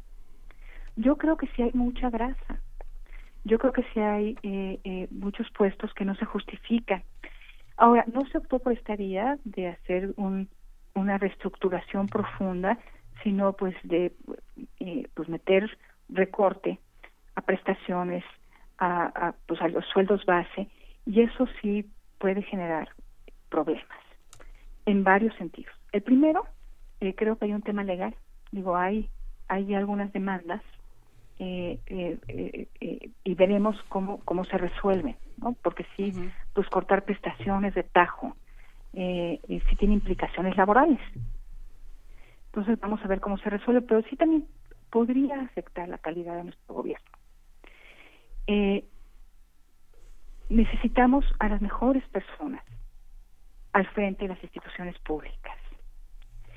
Y eso implica poder eh, ofrecer un paquete de remuneraciones e incentivos que permita atraer a los mejores mexicanos a las instituciones públicas.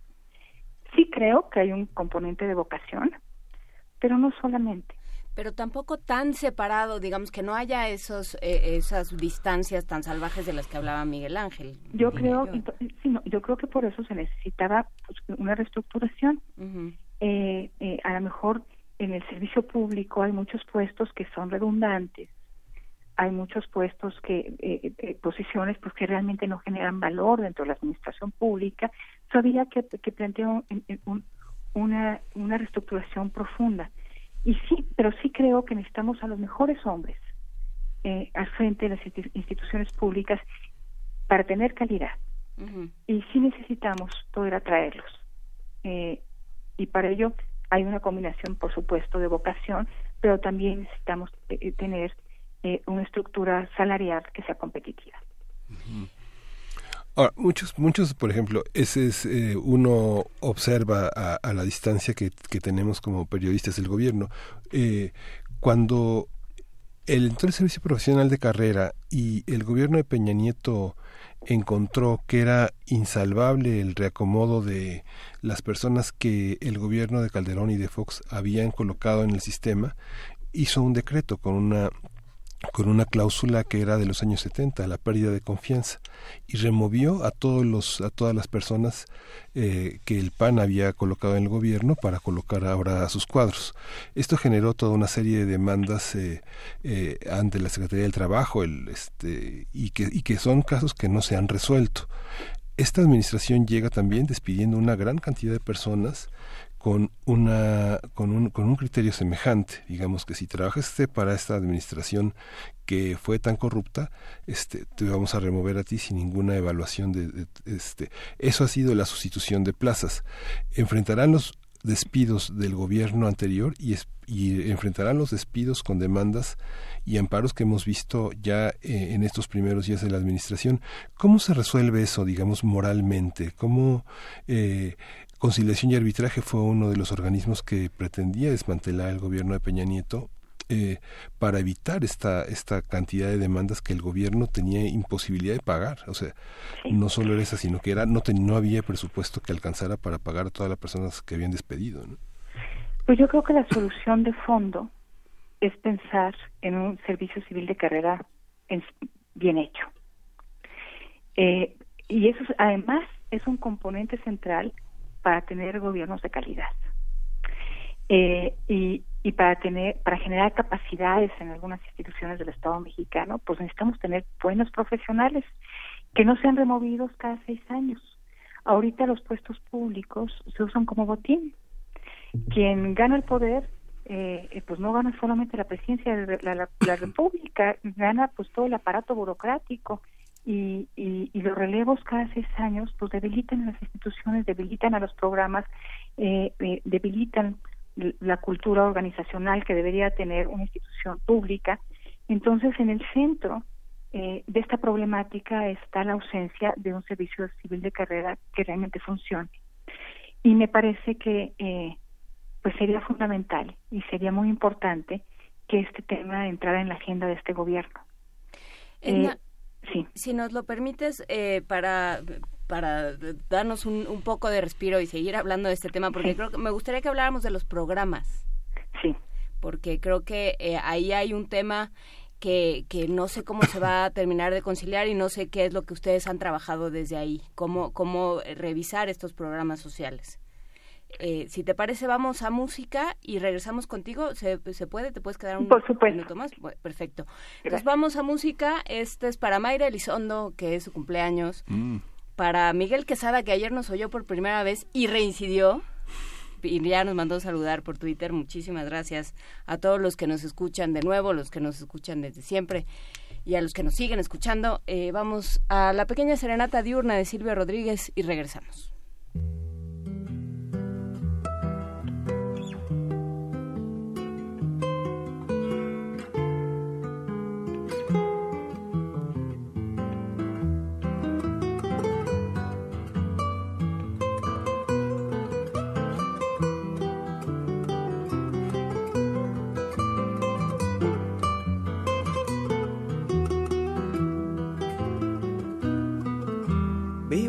País libre, cual solamente puede ser libre en esta tierra, en este instante. Y soy feliz porque soy gigante. Amo una mujer clara que amo y me ama sin pedir nada o casi nada, que no es lo mismo, pero es igual. Y si esto fuera poco, tengo mis cantos que poco a poco muelo y rehago habitando el tiempo, como le cuadra un hombre despierto. Soy feliz, soy un hombre feliz y quiero que me perdonen por este día los muertos de mi felicidad. Soy feliz, soy un hombre feliz y quiero que me perdonen por este día los muertos de mi felicidad.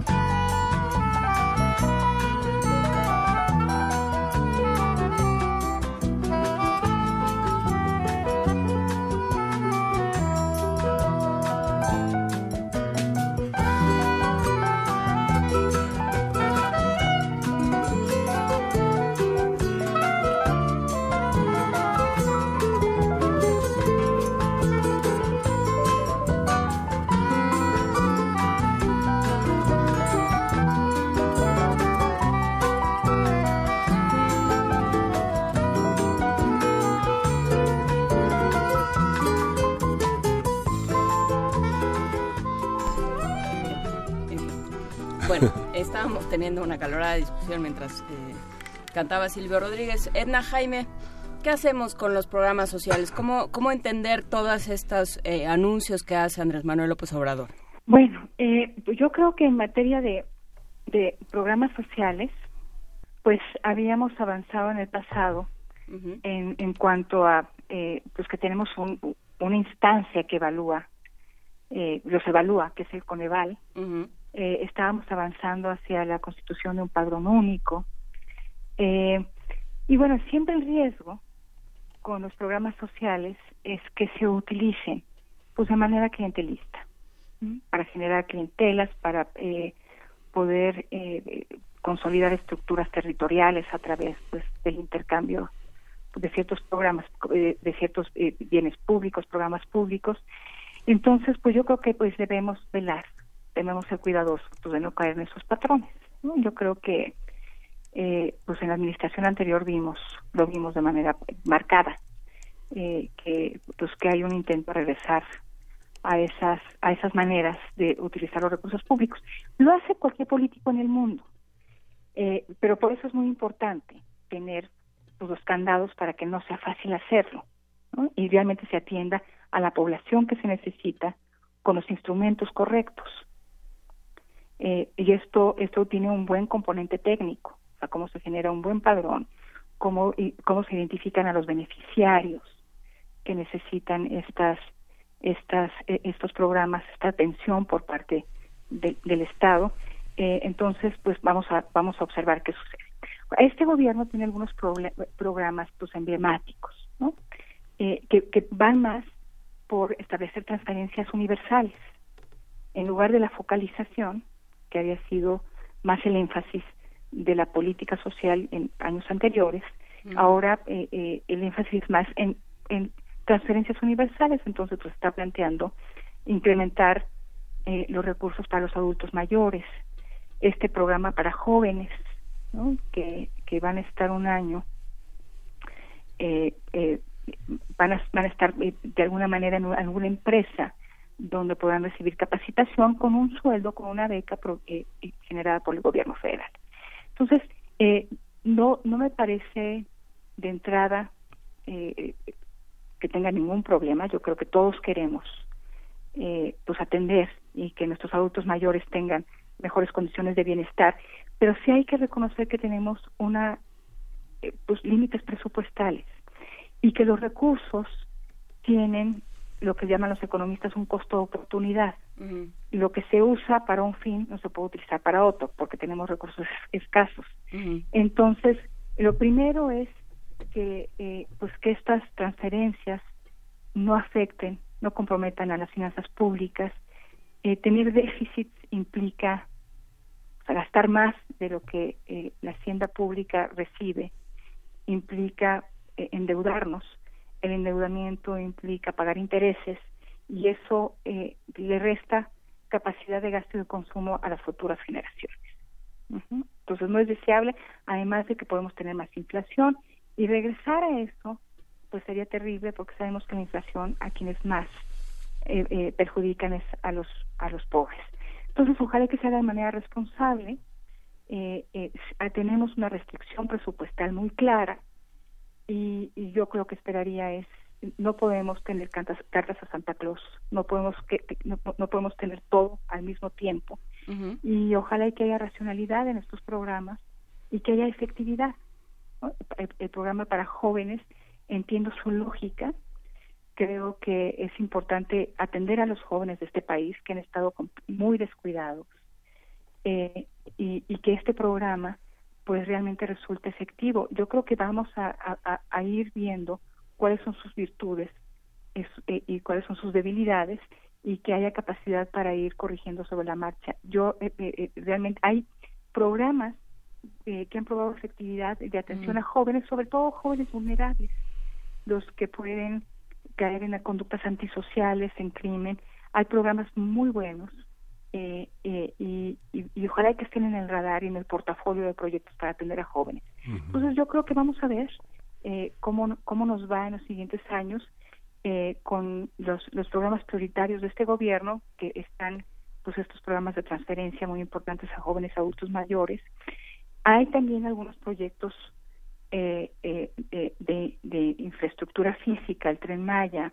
Eh, lo que nosotros quisiéramos ver en México Evalúa es que hay realmente una evalua- buena evaluación eh, de su impacto, de su rentabilidad económica, social, y que cuando se inicien, pues estén completos los proyectos para que no nos suceda lo que nos ha sucedido con, los- con la obra pública en los últimos años. Hay algunos proyectos muy controvertidos, como la refinería, eh, y, será difícil que el dinero alcance para todo. En, en cuestiones de transparencia, digamos, tú le das, tú le das, eh, los programas a jóvenes son distintos tal vez a los de adultos mayores. Cuando se empezó a implementar el programa, bueno, uno veía a las personas que hacían uso de su tarjeta para comprar productos, eh, los que ellos quisieran, ¿no? No estaban condicionados a productos de primera necesidad ni los de la canasta básica. En el caso de los jóvenes, ¿crees que sea necesario un mecanismo de rendición de cuentas para saber a qué va, a dónde va dirigido el dinero que se les da? Digamos, eh, ¿hay claridad de saber, saber, saber para qué se les da ese dinero? ¿Es para que tengan su dinerito, para transporte, Es- es- para es una- educación? ¿Cómo, ¿Cómo hacerlo? ¿Se Es una transferencia Ajá. y, y el joven que reciba la transferencia va a poder usarla, o sea, no va etiquetada, no va restringida, va a poder usarla eh, eh, a discreción. Ujú. Lo que es muy importante es eh, conocer cómo se van a identificar los jóvenes que entrarán a este programa en una primera fase. Cómo se están realizando sus padrones. si realmente se va a atender a los jóvenes que más lo necesitan, si realmente va a llegar a los jóvenes que están en situación de riesgo. Todos los jóvenes en este país necesitan atención y, tener una oportunidad, pero hay algunos que ya están en riesgo, sea, que están por iniciar una carrera criminal y que si les llega una oportunidad, entonces eh, se van por otra ruta. eh, hay, eh, hay jóvenes que necesitan atención muy particular, ¿no? psicoemocional, psicosocial, eh, que vienen de contextos de mucha, de mucha violencia. Entonces, eh, eh, por eso es lo que digo, si, si queremos que todos los jóvenes de este país sean atendidos, pero a lo mejor no logramos eh, atender, identificar e incorporar a estos programas a quienes más lo necesitan. Y entonces, por eso cuando se, se dan este tipo de apoyos generaliza, generalizados, universales, a veces dejamos fuera a quienes más lo necesitan, por alguna razón. Y por eso eh, eh, eh, la focalización pues puede ser un instrumento más efectivo de política pública, porque ahí identificas a la población que realmente necesita una intervención, un apoyo, una transferencia. Entonces vamos a ver en los próximos años, es difícil hacer evaluación de este tipo de programas, pero seguramente un seguimiento y tratar de entender eh, cuál está siendo su resultado será parte esencial para retroalimentar la política pública y para, para que pueda mejorarse eh, eh, eh, en el proceso. Pienso en la complejidad, digamos, jóvenes que tienen, que ayudan a sus, digamos, en México, quienes dan clases en primaria, secundaria, preparatoria, en la licenciatura, saben que gran parte de los jóvenes ayudan a sus padres, digamos, este, en, una cocina económica, en una tlapalería, en, un pequeño negocio, este, vendiendo mazapanes en la calle después de que salen de la secundaria, o sea, digamos que hay una parte en la que valdría la pena, este, exigir la transparencia de ese gasto para que puedan diferenciar sus vidas un poco de esta, de esta sobrevivencia familiar que es tan, que es tan inmediata, ¿no? Ayudar a tu mamá, darle el dinero a tu papá, ayudar a tu abuelito, no sé, esas cosas que son tan culturales y tan fuertes entre nosotros, ¿no? Pues yo creo que va a ser muy difícil cambiar cambiar esos patrones, sobre todo si se dan si hay tanta necesidad. Lo importante es con qué, salen los jóvenes, los chicos, después de haber estado un año eh, eh, pues no sé si la palabra correcta sea empleados, pero eh, eh, pues trabajando en una empresa, o sea, ¿qué se les va a dar? ¿Con qué van a salir? Para mí lo más importante, a mí, a mí me parece que una manera de resolver este problema de fondo, pues es mantener a los jóvenes en, estudiando y recibiendo educación de calidad. Yo creo que eh, sería pues muy nocivo eh, simular que un joven está estudiando y no recibe la instrucción y las competencias necesarias, sale al mercado laboral sin ninguna oportunidad por eso mismo. Entonces, para mí lo más importante es cómo generamos, en cómo, cómo garantizamos algunos derechos de los jóvenes, de a, salud, a buenos servicios de salud, a buenos servicios educativos, calidad educativa, que los dote de los instrumentos para que puedan valerse en un entorno productivo y generar eh, generar ingresos y una vida digna. Eh, para mí esa es la solución de fondo. Entonces veremos este este esquema. Vamos a ver cómo las empresas reciben a los jóvenes. ¿Qué les dan las empresas a los jóvenes? Eh, los jóvenes van a estar recibiendo la transferencia del gobierno federal, pero ojalá que, que salgan con algo más. Eh, para que para que esto eh, eh, tenga visos de una solución más estructural y no solamente un paliativo. Claro, para que o sea que, que haya todo un trabajo de evaluación de, de de diseño y sobre todo de transparencia, pues será interesante ver cómo se plantean eh, como, como lo dije hace rato, eh, son muchísimos temas eh, los que está trabajando y los que está planteando México Evalúa en este documento, le hace si quiere gobernar en serio. Y bueno, pues habrá que ver cómo se va actualizando este este diagnóstico, cómo va cambiando y cómo se va entablando esperemos que, sea de la mejor forma y de la manera más productiva, este diálogo entre, entre académicos, entre investigadores y, eh, y entre los distintos poderes de este país. Muchísimas gracias, Edna Jaime, directora general de México Evalúa, por esta conversación. Muchísimas gracias a ustedes por siempre darme un espacio tan privilegiado para plantear los, los, eh, eh, las ideas de México Evalúa. Pues que estés muy bien y Muchas nos, gracias a los nos vamos a música, Miguel Ángel. Nos vamos a música. Vamos, nos vamos a música. Vamos a escuchar de Cyril Aimé, Pourtant.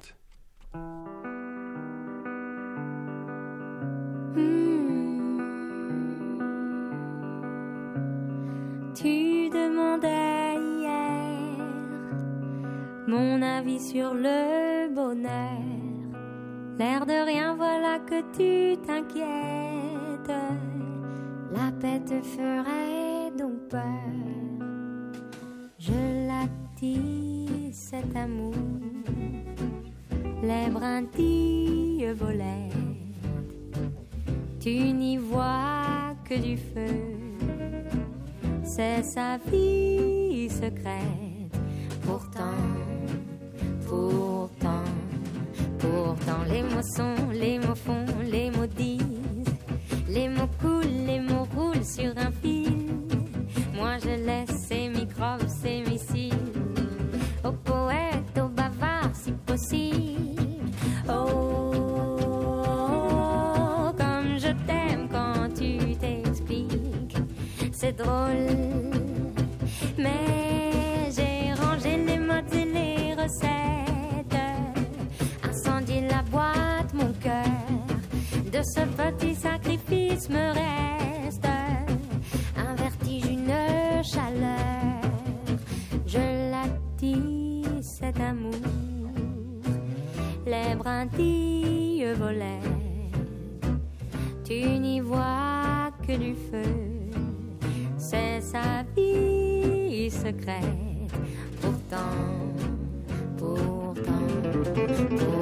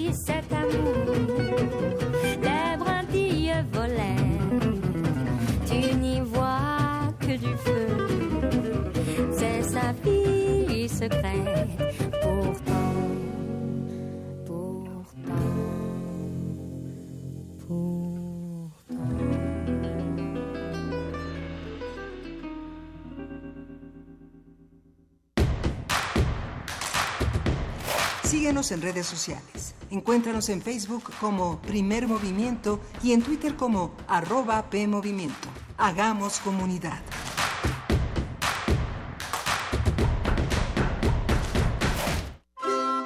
El concepto de universidad apela al conjunto de conocimientos que satisfacen una amplia gama de curiosidades.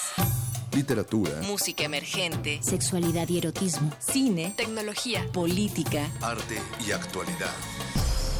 Cuando cae la noche, La radio se refresca para los oídos estudiantiles.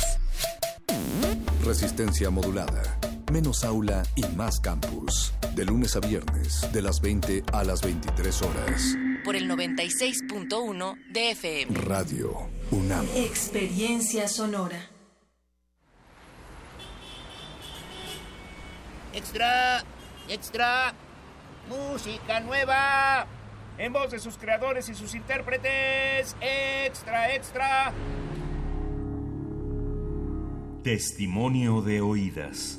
Música nueva En voz de sus creadores. en voz de sus intérpretes. Martes y jueves a la 1 a.m. o en su retransmisión los sábados y domingos también a la 1 a.m.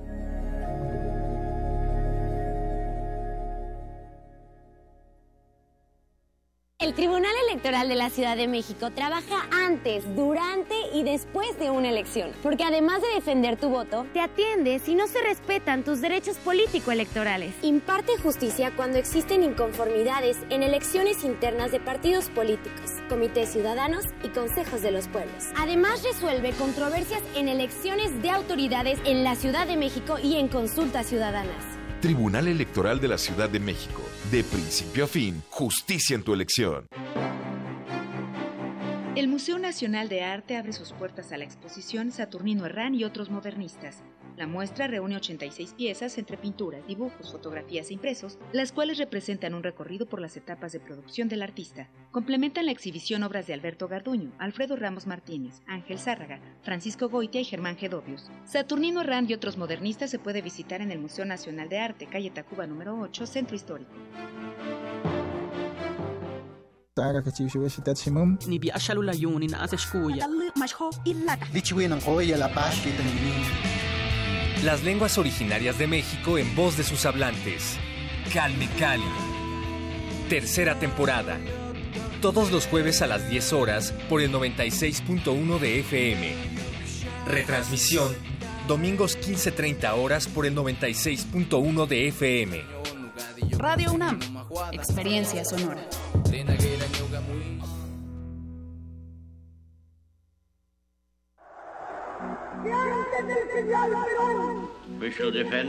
La voz lo dice todo. Pero ¿qué es todo lo todo que puede decir la voz? Radio UNAM te invita a mejorar tu capacidad de comunicador y a desarrollar el manejo de tu voz expresiva con el taller Voz, poder y creación. Curso teórico y práctico dirigido a todos los interesados en explorar su capacidad vocal mediante la lectura en voz alta. Imparte Alejandro Valdés Barrientos. lunes y miércoles de febrero de las 18 a las 21 horas en las instalaciones de Radio UNAM, Adolfo Prieto 133, Colonia del Valle, cerca del Metrobús Amores. Informes e inscripciones al teléfono 56 23 32 72 o bien en www.radio.unam.mx. Radio UNAM. Experiencia sonora. Encuentra la música de primer movimiento día a día en el Spotify de Radio UNAM y agréganos a tus favoritos.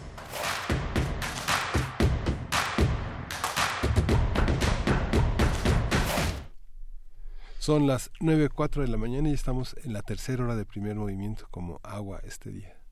como agua este día entre un tema y, y otro. Y bueno, pues muchísimas gracias a todos los que hacen comunidad con nosotros, a eh, Fernando Sansores, a Juanjo, a todos los que felicitan a Mayra Elizondo. Es muy bonito estar aquí. Es, es como si estuviéramos, si prestáramos la sala y entonces todos Sí. llegan y la felicitan y Sí. al rato partimos una piñata.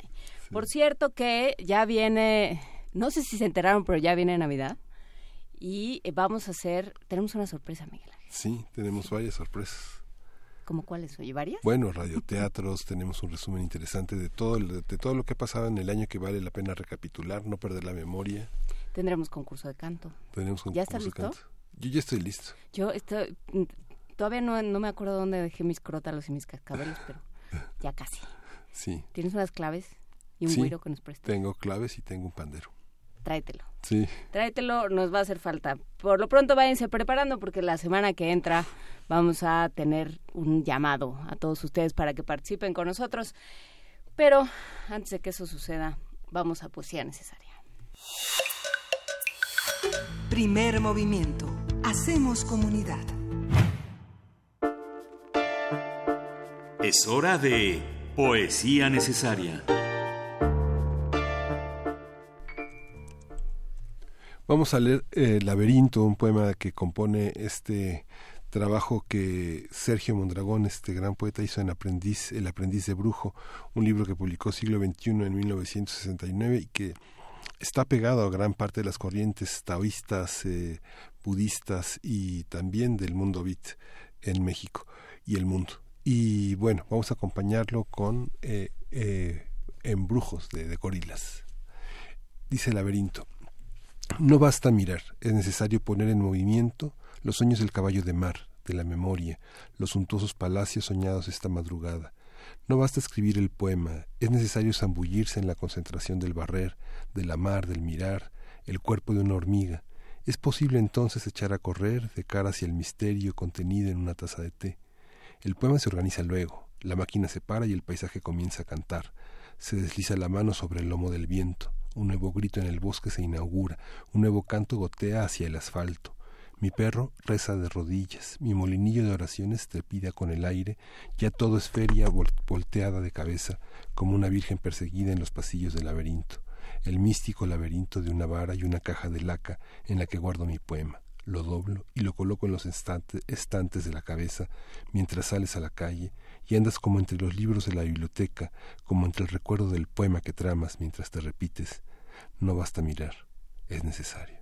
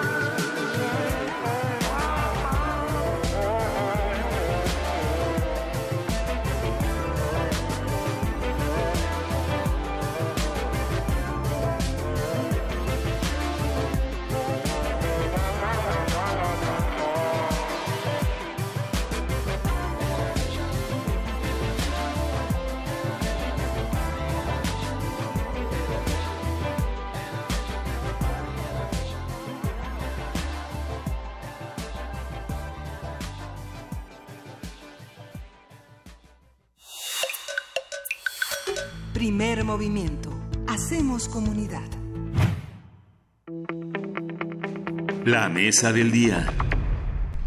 Y después de darnos una, este, una demostración gráfica de cómo se baja uno de los camellos, ya está con nosotros Alberto Betancourt. ¿Cómo estás, Alberto Betancourt? Querida Juan Inés, Miguel Ángel, amigos del auditorio, qué gusto regresar a México eh, después de un viaje pues muy estimulante, ¿no? Con, eh, digamos que lo deja uno con muchas cosas en las entrañas y con muchas reverberaciones. Estábamos jugando con lo de bajarse del camello, que sí, efectivamente, pues es toda una eh, hazaña, digamos. ¿no? No, y pensando, por ejemplo, en una conversación que tuvimos en la, en la, durante la Feria del Libro de Guadalajara sobre el Medio Oriente, aquello que hemos construido desde, desde aquí, desde eso que llamamos Occidente, sobre eso que hemos llamado Oriente.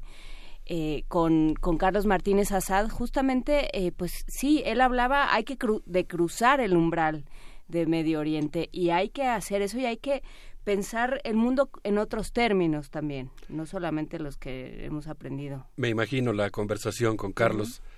Y yo diría, pues es hacer ese viaje, ese viaje intercultural, meterse ahí, eh, va a ser gratificante. Va a ser gratificante porque allá hay unas capas y capas y capas geológicas, simbólicas, psicológicas de la cultura universal que están pues plagadas de, una gran riqueza. Así que sí, sí es muy estimulante y, y creo que vale mucho la pena hacerlo como sociedad y en lo personal en la medida de lo posible. Pues a veces como le hace uno para muchos lugares, ¿no? Pues leyendo leyendo novelas, leyendo sobre el tema. Y pues yo ahora quisiera platicar eh, con nuestros amigos del auditorio, con ustedes, respecto a algo que me parece profundamente conmovedor, el hecho de que la sociedad mexicana ha realizado una acción política colectiva que se ha convertido en una noticia mundial. Mm.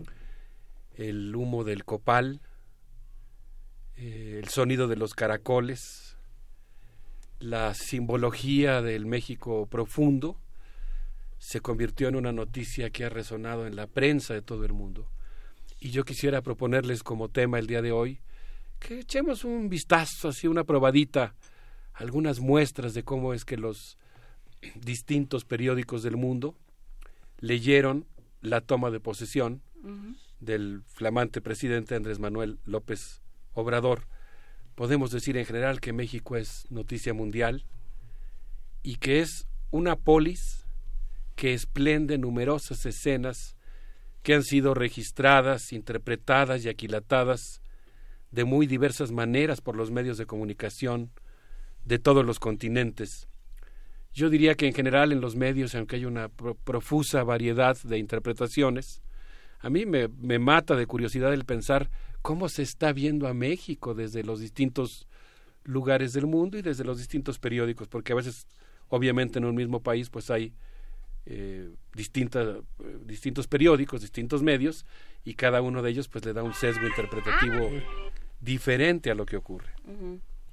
Pero yo diría que hay una coincidencia, eh, que en México está pasando algo, que México va a cambiar su papel en el mundo y que en consecuencia cambiará también podríamos decir, creo que sin exagerar, sin llevar al extremo de, darle un sobrepeso a lo que voy a decir, pero si cambia México y si cambia el papel de México en el mundo, pues va a cambiar el estado del mundo. Digamos, será uno de los factores o una de las variables que contribuyan a configurar un estado del mundo que no existía previamente cuando México no estaba pasando por este proceso político de tanta ebullición, de tanta efervescencia, y de tanto reencuentro con, con buena parte de sus raíces, que yo creo que eso tiene un enorme valor simbólico, político y social. Entonces, pues se podrían decir muchas cosas de, lo, de la manera en que la prensa se ha asomado al fenómeno. Yo quisiera citar algunos ejemplos. Estuve leyendo muchos periódicos del mundo. Finalmente me decidí por cuatro periódicos que me parece, digamos que integré mi corpus a partir de las interpretaciones que me parecieron más interesantes. Y quisiera comenzar con la eh, interpretación que ha tenido que han tenido dos o tres notas del periódico Pueblo en línea, el Diario del Pueblo, el periódico chino que hemos mencionado aquí, que es uno de los diarios de mayor tiraje en el mundo. Y pues eh, digamos que voy a tratar de mencionar qué preguntas se hace cada uno de los voy a decir los medios, pero en realidad me refiero a los autores que voy a citar, porque a veces los medios tienen muchos autores y cada autor tiene preguntas diferentes. En este caso, el Diario del, el diario del Pueblo en su, digamos, línea editorial elaborada por la mesa de redacción, lo que se preguntó es cuál va a ser la política exterior del nuevo gobierno mexicano. Sí, nos los preguntamos. Es una interrogante importante. Sí.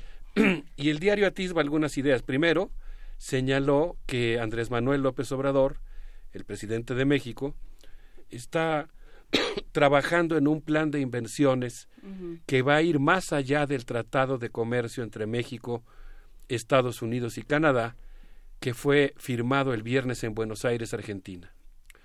Aquí yo quiero decir, esto, esto es mi propia opinión, no, no es algo que dice la nota, que me parece muy natural que China esté muy interesado en ese tema porque uno de los elementos geopolíticos del Tratado de, de Comercio que se acaba de firmar en Buenos Aires y que fue uno de los últimos actos de la administración de Enrique Peña Nieto, pues es en realidad una parte muy importante de la estrategia que Estados Unidos tiene para llevar a cabo su, para, digamos, librar su rivalidad comercial con China. Y a mí me preocupó en lo personal porque a mí me gustó mucho eh, presenciar un discurso que se plantea eh, revertir todos los daños económicos, eh, sociales que ha provocado el neoliberalismo en México, y me parece que es una contradicción tener una izquierda o tener una fuerza política progresista en el gobierno que se haya planteado como horizonte la aceptación del de lo que era el Tratado de Libre Comercio. Porque pues eso es una expresión fundamental del neoliberalismo en México. Es, es de alguna manera un contrasentido. Decir que estás en contra del neoliberalismo y después apuntalar y celebrar uno de los principales instrumentos de la política neoliberal en México. Yo pienso que es muy importante que la izquierda mexicana, la sociedad y la academia mexicanas eh, discutamos sobre el tema del tratado de, comercial y todos los efectos perversos que ha tenido en, el país. Pero por lo pronto regreso a nuestro tema, que es como han visto los periódicos del mundo la toma de posesión. El diario del pueblo señala eh, este esta digamos visión optimista respecto al tratado y su profundización. A mí me preocupa cuál va a ser el contenido de ese paquete de inversiones, porque veo muchos rasgos de panamericanismo ahí bueno, pero el Diario del Pueblo dice que el nuevo presidente recordó los principios constitucionales en materia de política exterior como no intervención, solución pacífica de los conflictos y cooperación para el desarrollo. Y después en una nota firmada por Luis Brito, no sé si es un homólogo de Luis, Luis Brito, el gran escritor venezolano, o es otro Luis Brito, la nota se llama La política exterior de López Obrador, cambios de enfoque y retos con Estados Unidos. Se señala que el nuevo presidente que gobernará la que llama la segunda economía más grande de América Latina ha dicho que la mejor política exterior es la interior, que algunos diplomáticos han cuestionado la intención de reducir los salarios de los funcionarios del servicio exterior, pero plantea que hay algunos, eh, aunque está digamos en incógnita, cuál va a ser la política exterior del gobierno mexicano. Hay algunas líneas que permiten perfilar eh, hacia dónde se va a orientar. Por ejemplo, el hecho de que el énfasis en el comercio será sustituido por la promoción del desarrollo. Eh, por otra parte, bueno, dice que, por ejemplo, parece ser que el gobierno mexicano le dará mucha importancia a este plan de inversiones estadounidenses y canadienses en México y en Centroamérica. No sé si el propio México va a invertir también en Centroamérica. Eh, parece interesante el hecho de que México eh, se proponga participar más activamente en la región, pero tenemos poca información para poder aquilatar realmente de qué se trata. La nota de Luis Brito dice además que durante la transición el, el actual canciller de México, Marcelo Ebrard, visitó, y aquí hay una, digamos, una, un anuncio de por dónde vienen las cosas, eh, Estados Unidos, Canadá, Japón, China y Centroamérica. Y el texto cita una entrevista a Mario Ojeda, investigador del Instituto de Investigaciones Históricas de la UNAM, quien recomendó una profundización de las relaciones con China que pueda servir como contrapeso a la relación con Estados Unidos. Entonces, aunque, aunque suena así como información más o menos conocida, a mí me parece que habla de los eventuales cambios geopolíticos. ¿Y de dónde se está poniendo el, el ojo, digamos? Así O es. sea, al, al, al leer todo lo que está sucediendo y todo lo que sucedió durante esta transición que parece que duró años y años, este, porque to, por todo lo que sucedió y por la cantidad de notas que, que salieron, pues esto es lo que escoge este diario. Sí, yo creo que Por México tiene una gran oportunidad de regresar como un gran eh, actor en la política exterior y por eso es muy importante que todos estemos muy atentos a, a que se aproveche esta oportunidad y no se quede, digamos, en una política en cierto sentido contradictoria o limitada, sino que realmente eh, recupere estos principios que muy correctamente fueron evocados en la toma de posesión. Voy a un segundo artículo mucho más polémico, después voy a ir a uno que es mucho más, digamos, eh, que aquilata mucho más lo que pasó el primero de julio. Quisiera citar un texto de Máximo Modonesi que fue publicado en la revista eh, Nueva Sociedad, una revista muy importante argentina. ¿Él está en la Facultad de Ciencias Políticas? Máximo. él es investigador del Instituto de. Investigaciones Sociales. Sí. Es profesor eh, del posgrado en estudios latinoamericanos. Ahora lo cito, aunque se trata de un académico mexicano de nuestra universidad, eh, por, al hecho- eh, por haber publicado en, en la revista Nueva Sociedad, que es un importante espacio de discusión latinoamericano, lo cito como parte de las expresiones de la prensa, eh, digamos, publicadas en Argentina.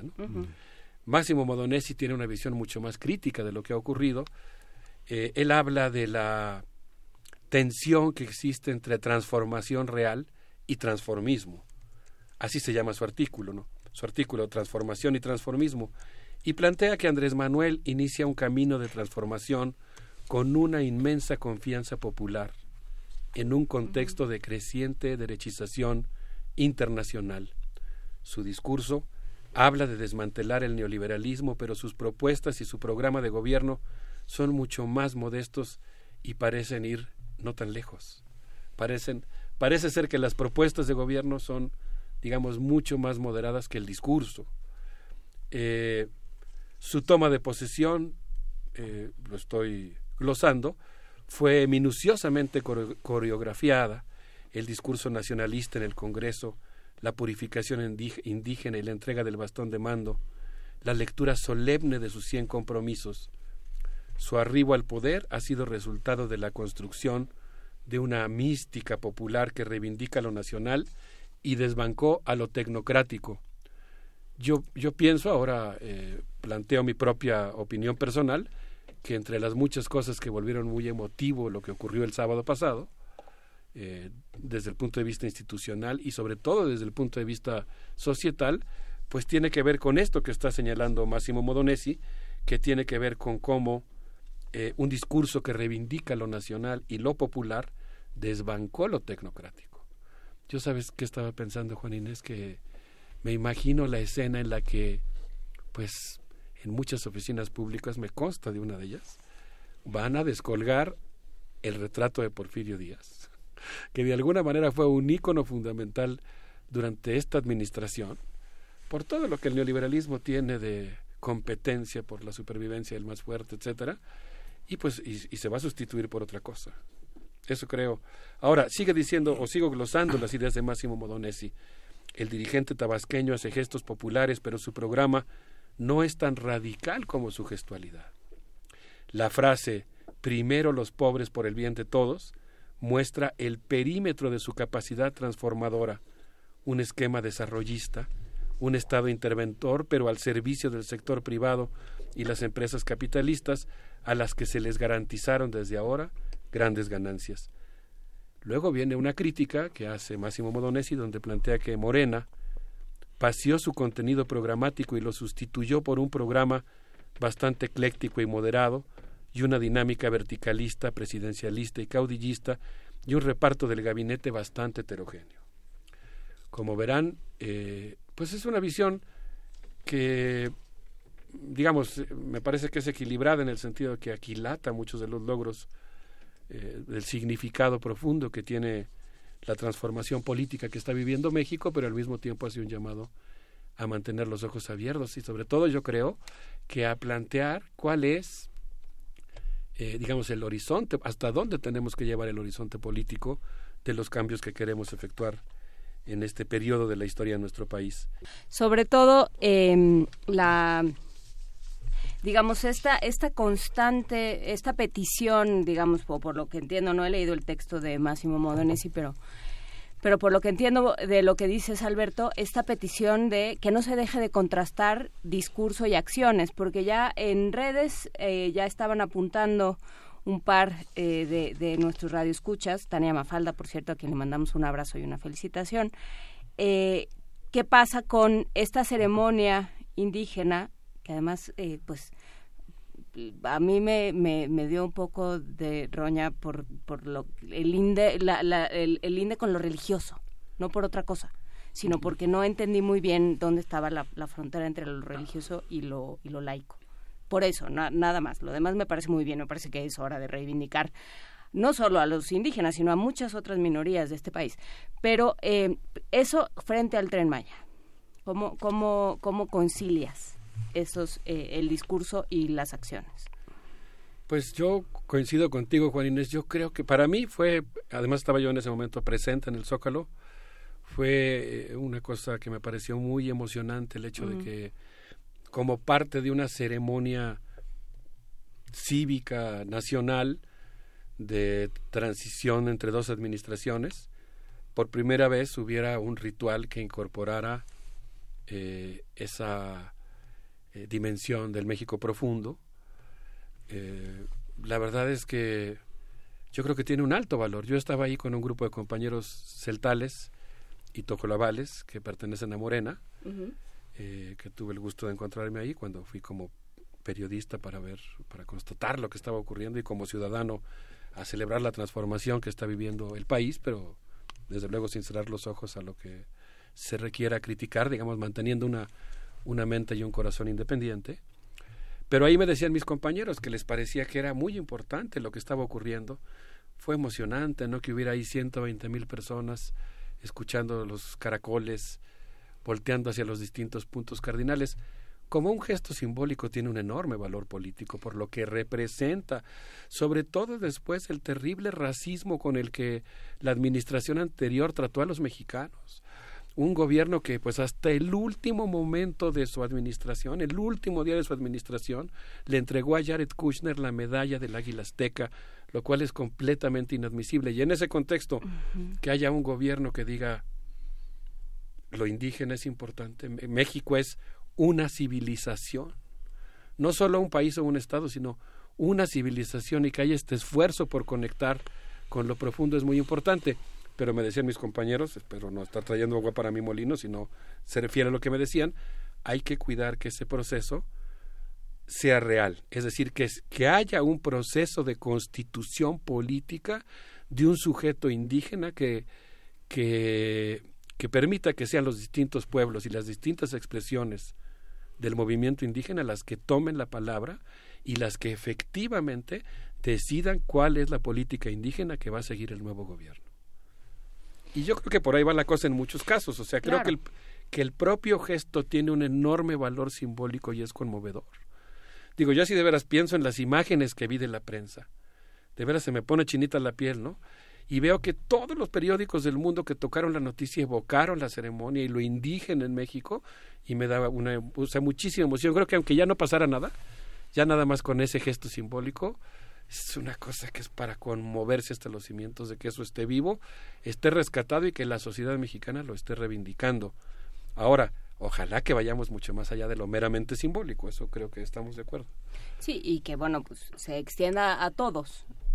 Porque bueno, sí hay un 6% de los mexicanos que son población indígena y que están absolutamente, que son pueblos originarios y que están arrasados de muchas maneras, ignorados, este, con invisibilizados, con una minoría de edad eh, de facto muy eh, con, con poco respeto, poca poca representatividad en, en las políticas educativas, en las políticas públicas, en las políticas sociales y de infraestructura. Todo eso está eh, se tiene que resolver y, y para ese 6% y para el resto que está en, en, en condiciones de pobreza y de falta de oportunidades. Así es.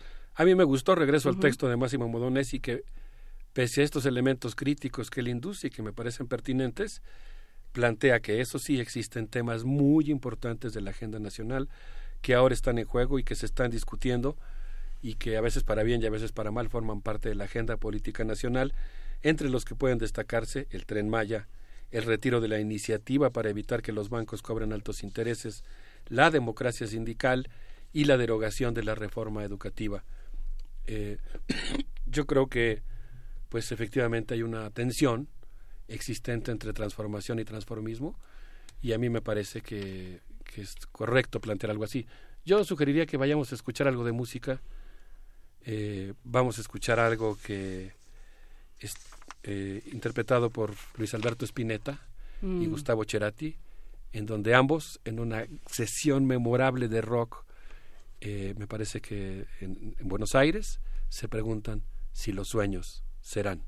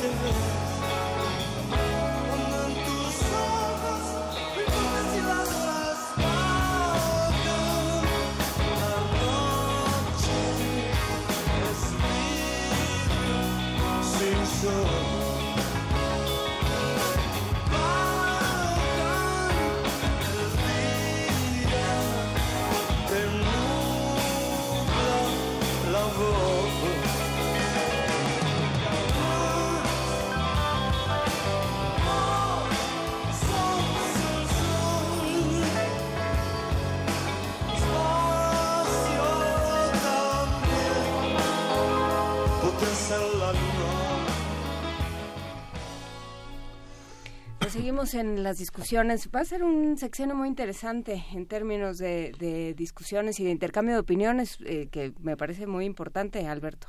Sí, cómo no. Yo, yo creo que hay muchas razones para celebrar el protagonismo colectivo del pueblo mexicano y para celebrar también pues que estamos en una sociedad muy activa políticamente en la que pues además la discusión va a tener un lugar importante ¿no? Ahora sí que creo que entre todos y la verdad es que digo se dice fácil pero cuánto trabajo ha costado vamos a vivir un periodo de, ejercicio de la democracia.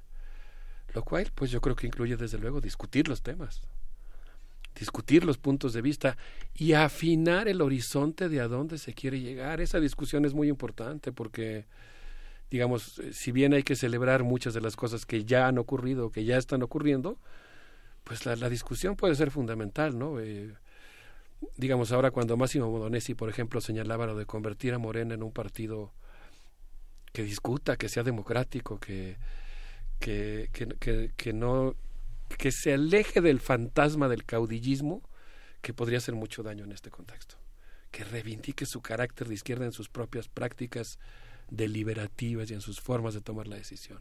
Sí, yo me acuerdo cuando eh, se, el, el, elaboraban todas estas quejas en contra del PRD, del, PRD que todavía proponía cosas eh, y que y que peleaba todo le peleaban entre ellos todo el día la respuesta de los de los analistas era bueno qué esperan de un partido de izquierda el partido de izquierda, por principio, está en desacuerdo y está peleando y está en rebeldía. Y así Claro. tendría que ser. Claro, y tiene que seguir en rebeldía, ¿no? Tiene que seguir en rebelión.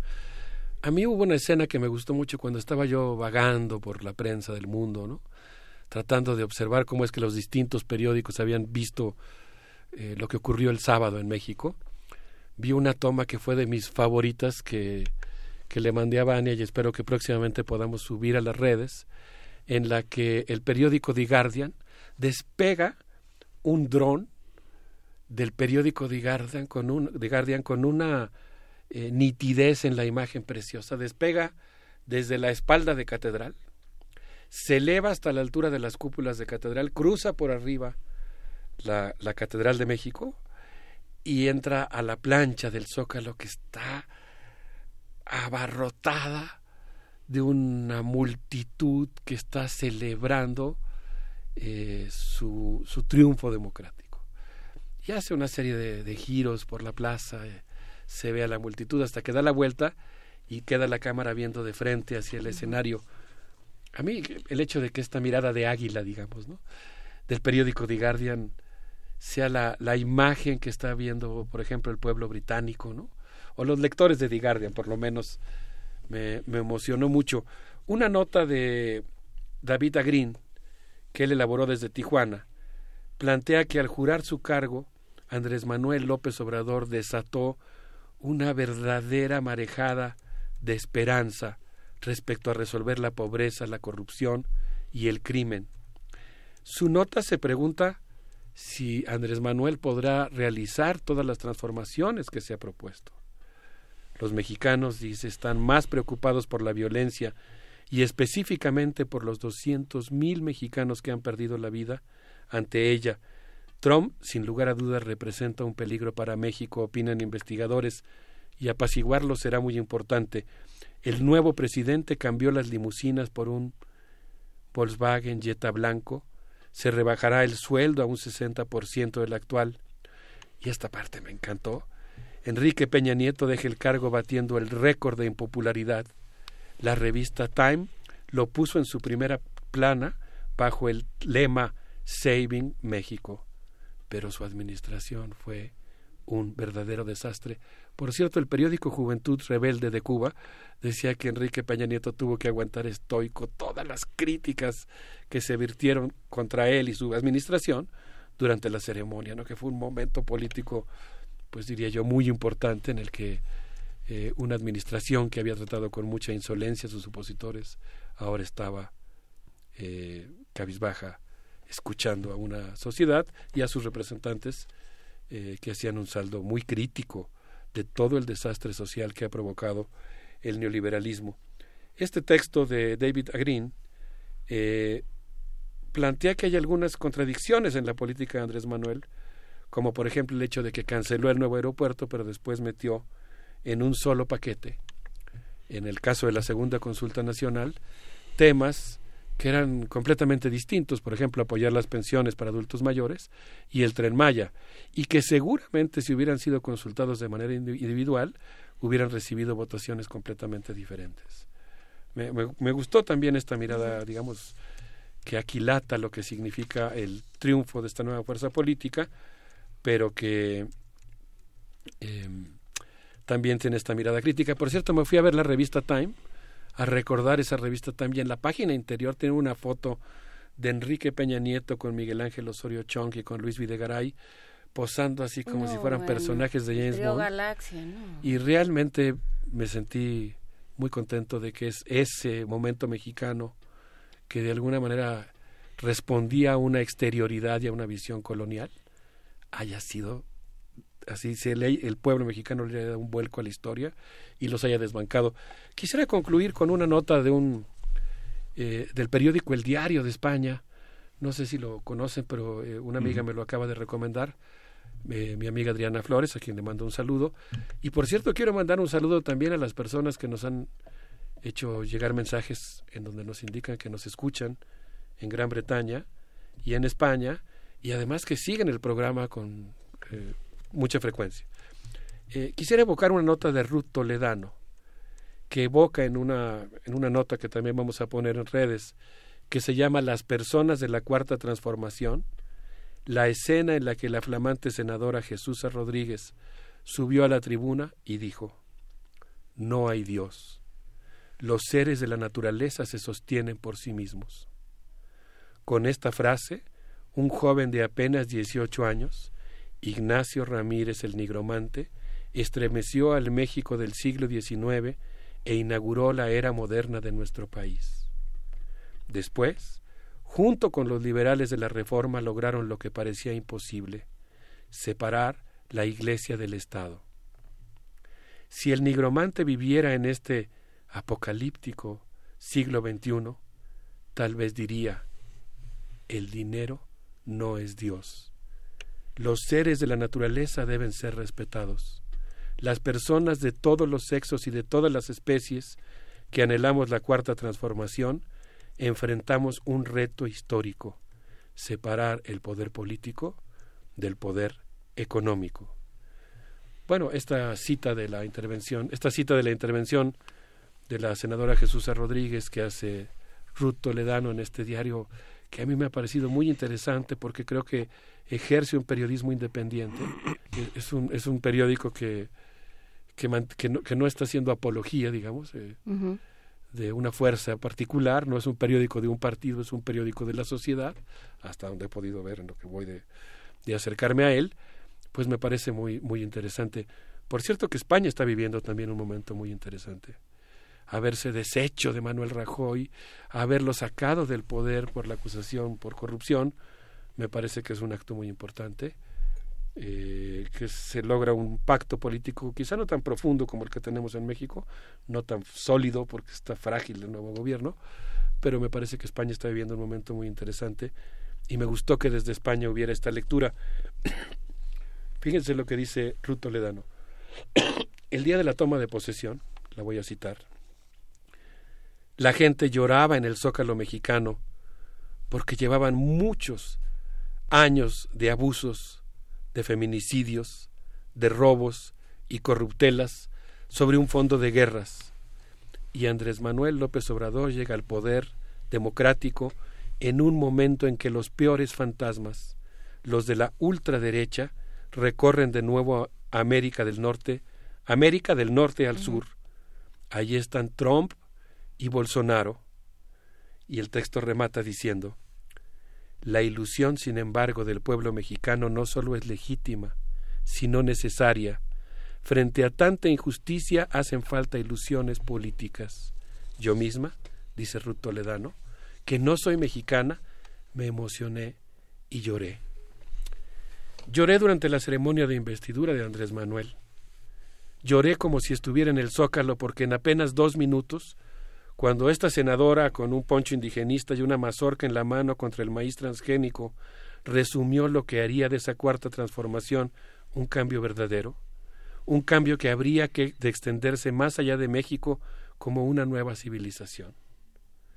Que Dios no existe y por tanto la Iglesia no puede seguir siendo un poder fáctico, que el dinero no es Dios, sino tantas veces el diablo, y hay que apartarlo de la política para que los estados no sean sus siervos endemoniados. El círculo moral se amplía y acoge a todas las personas, personas de todos los sexos. Eso es una revolución. Y quizá eso es algo que está empezando en México.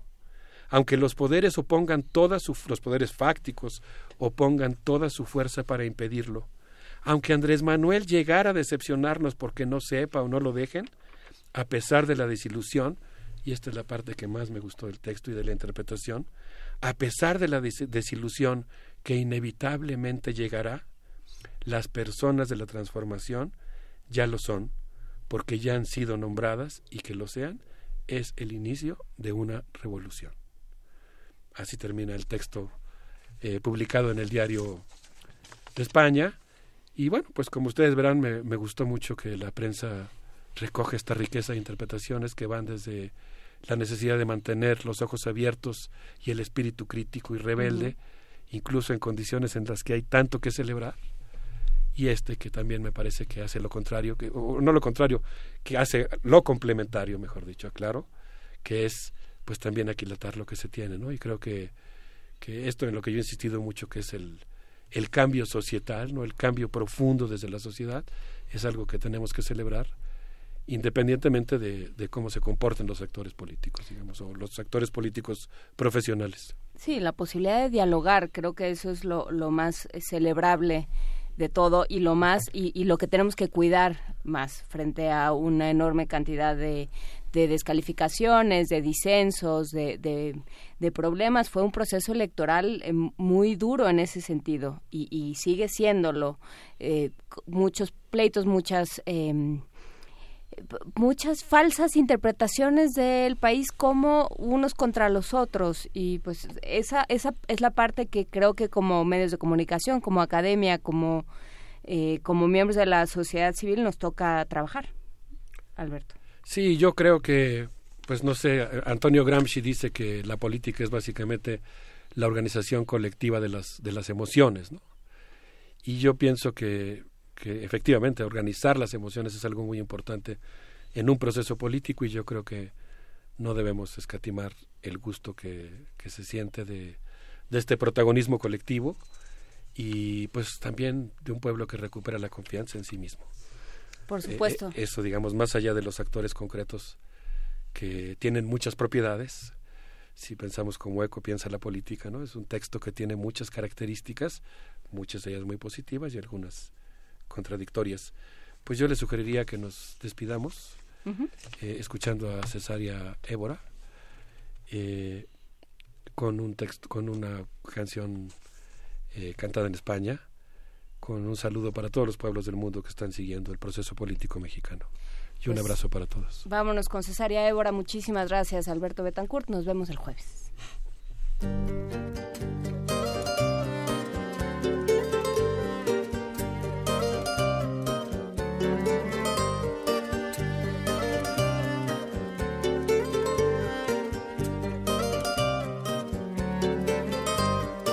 Casa en el cielo, un jardín en el mar,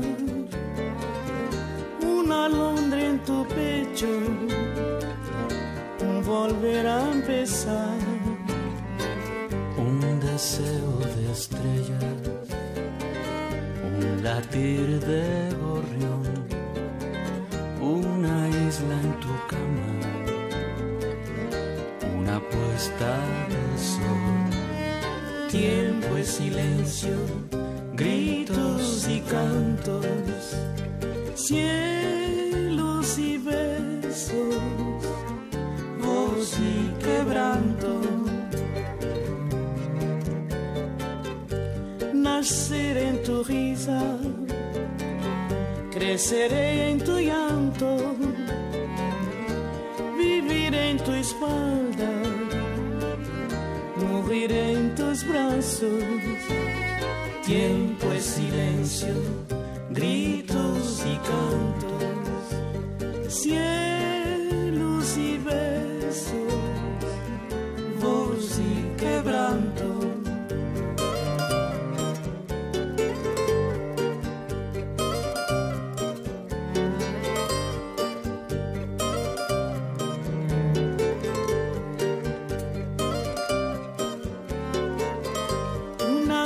Una en el cielo, un jardín en el mar,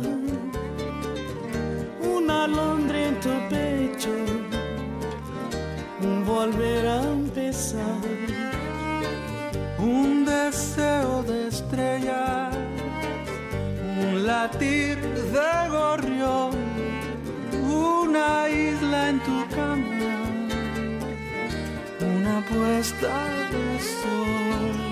Tiempo es silencio, gritos y cantos, cielos y besos, voz y quebranto, gritos y cantos, cielos y besos, voz y quebranto, voz y quebranto, voz y quebranto,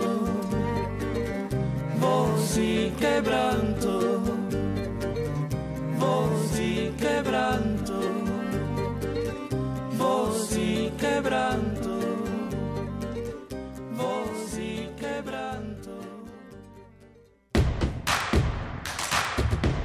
Encuentra la música de primer movimiento día a día en el Spotify de Radio UNAM y agréganos a tus favoritos.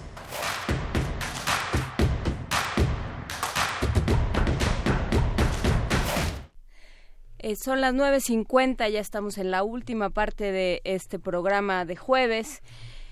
Y el- eh, la primera semana de, de diciembre ya se nos fue corriendo, pero está con nosotros Irma Ortega, de, es la directora de difusión y desarrollo de públicos del Centro Nacional de las Artes. Irma Ortega, ¿cómo estás en vísperas de festival? Sí, ¿qué tal? Muy buenos días, pues agradeciendo este espacio para invitar a todo tu auditorio a que sea partícipe del Festival Luces de Invierno. Tra- Tradiciones Uniendo Familias.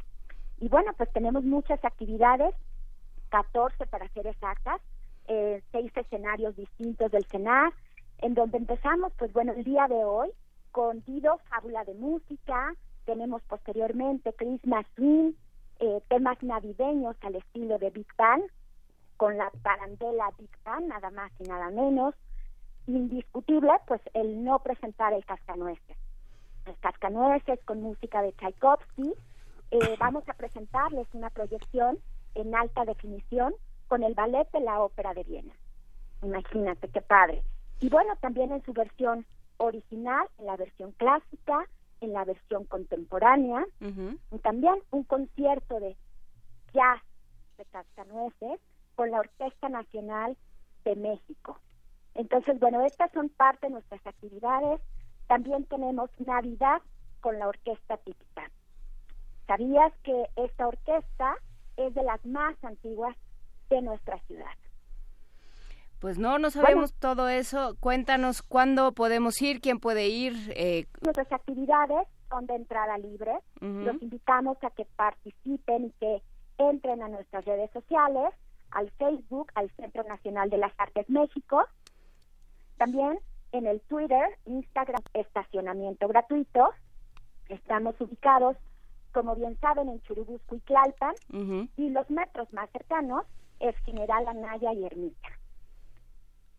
Justamente, pues ahí en Churubusco y Tlalpan, donde antes se llevaba a cabo la FILIG, ahora este festival Luces de Invierno es el primer año que lo organizan, ¿no?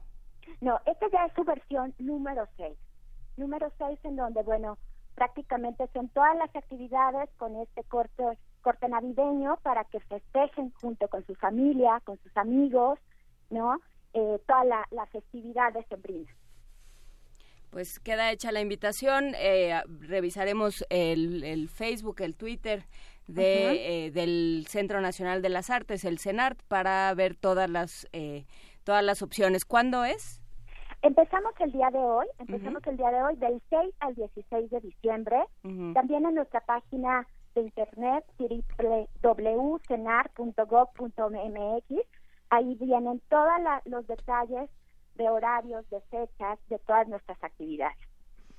Pues ahí queda hecha la invitación para acercarse justamente a estas actividades del Centro Nacional de las Artes en su festival, en su sexta edición del Festival Luces de Invierno. Muchísimas gracias, Irma, por conversar con nosotros esta mañana. Muchas gracias a ustedes y de verdad eh, esperamos que, que nos puedan acompañar a este festival hecho para ustedes. Perfecto, muchísimas gracias, Irma. Hasta luego. Hasta luego. Día. Buen día y nos vamos a música, Miguel Ángel. Sí, vamos a escuchar de Ex Lovers Starlight Starlight.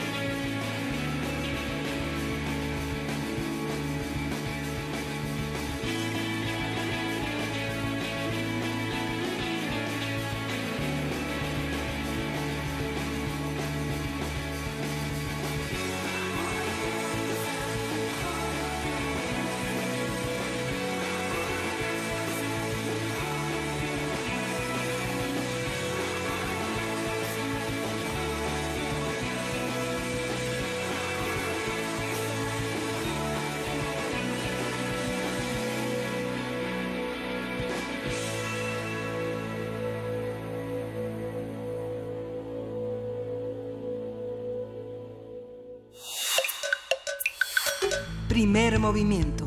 Hacemos comunidad. Son las 9 de la mañana con 58 minutos. ¿Qué vas a hacer? ¿Qué vamos a hacer esta noche, Pinky?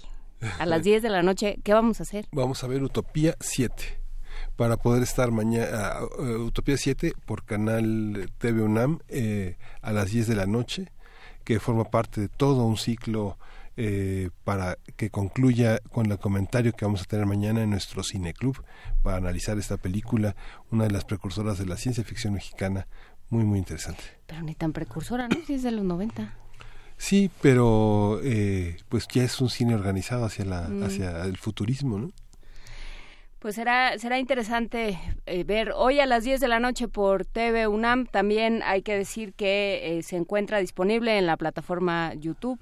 Lo vamos a poner en nuestras redes para que quien no pueda ver TV UNAM o quien quiera verla a otra hora o en otras circunstancias puede, pueda hacerlo y conversar con nosotros mañana en este cineclub. Y bueno, pues ya estamos, ya estamos a punto de irnos. Muchísimas gracias a todos los que nos escucharon.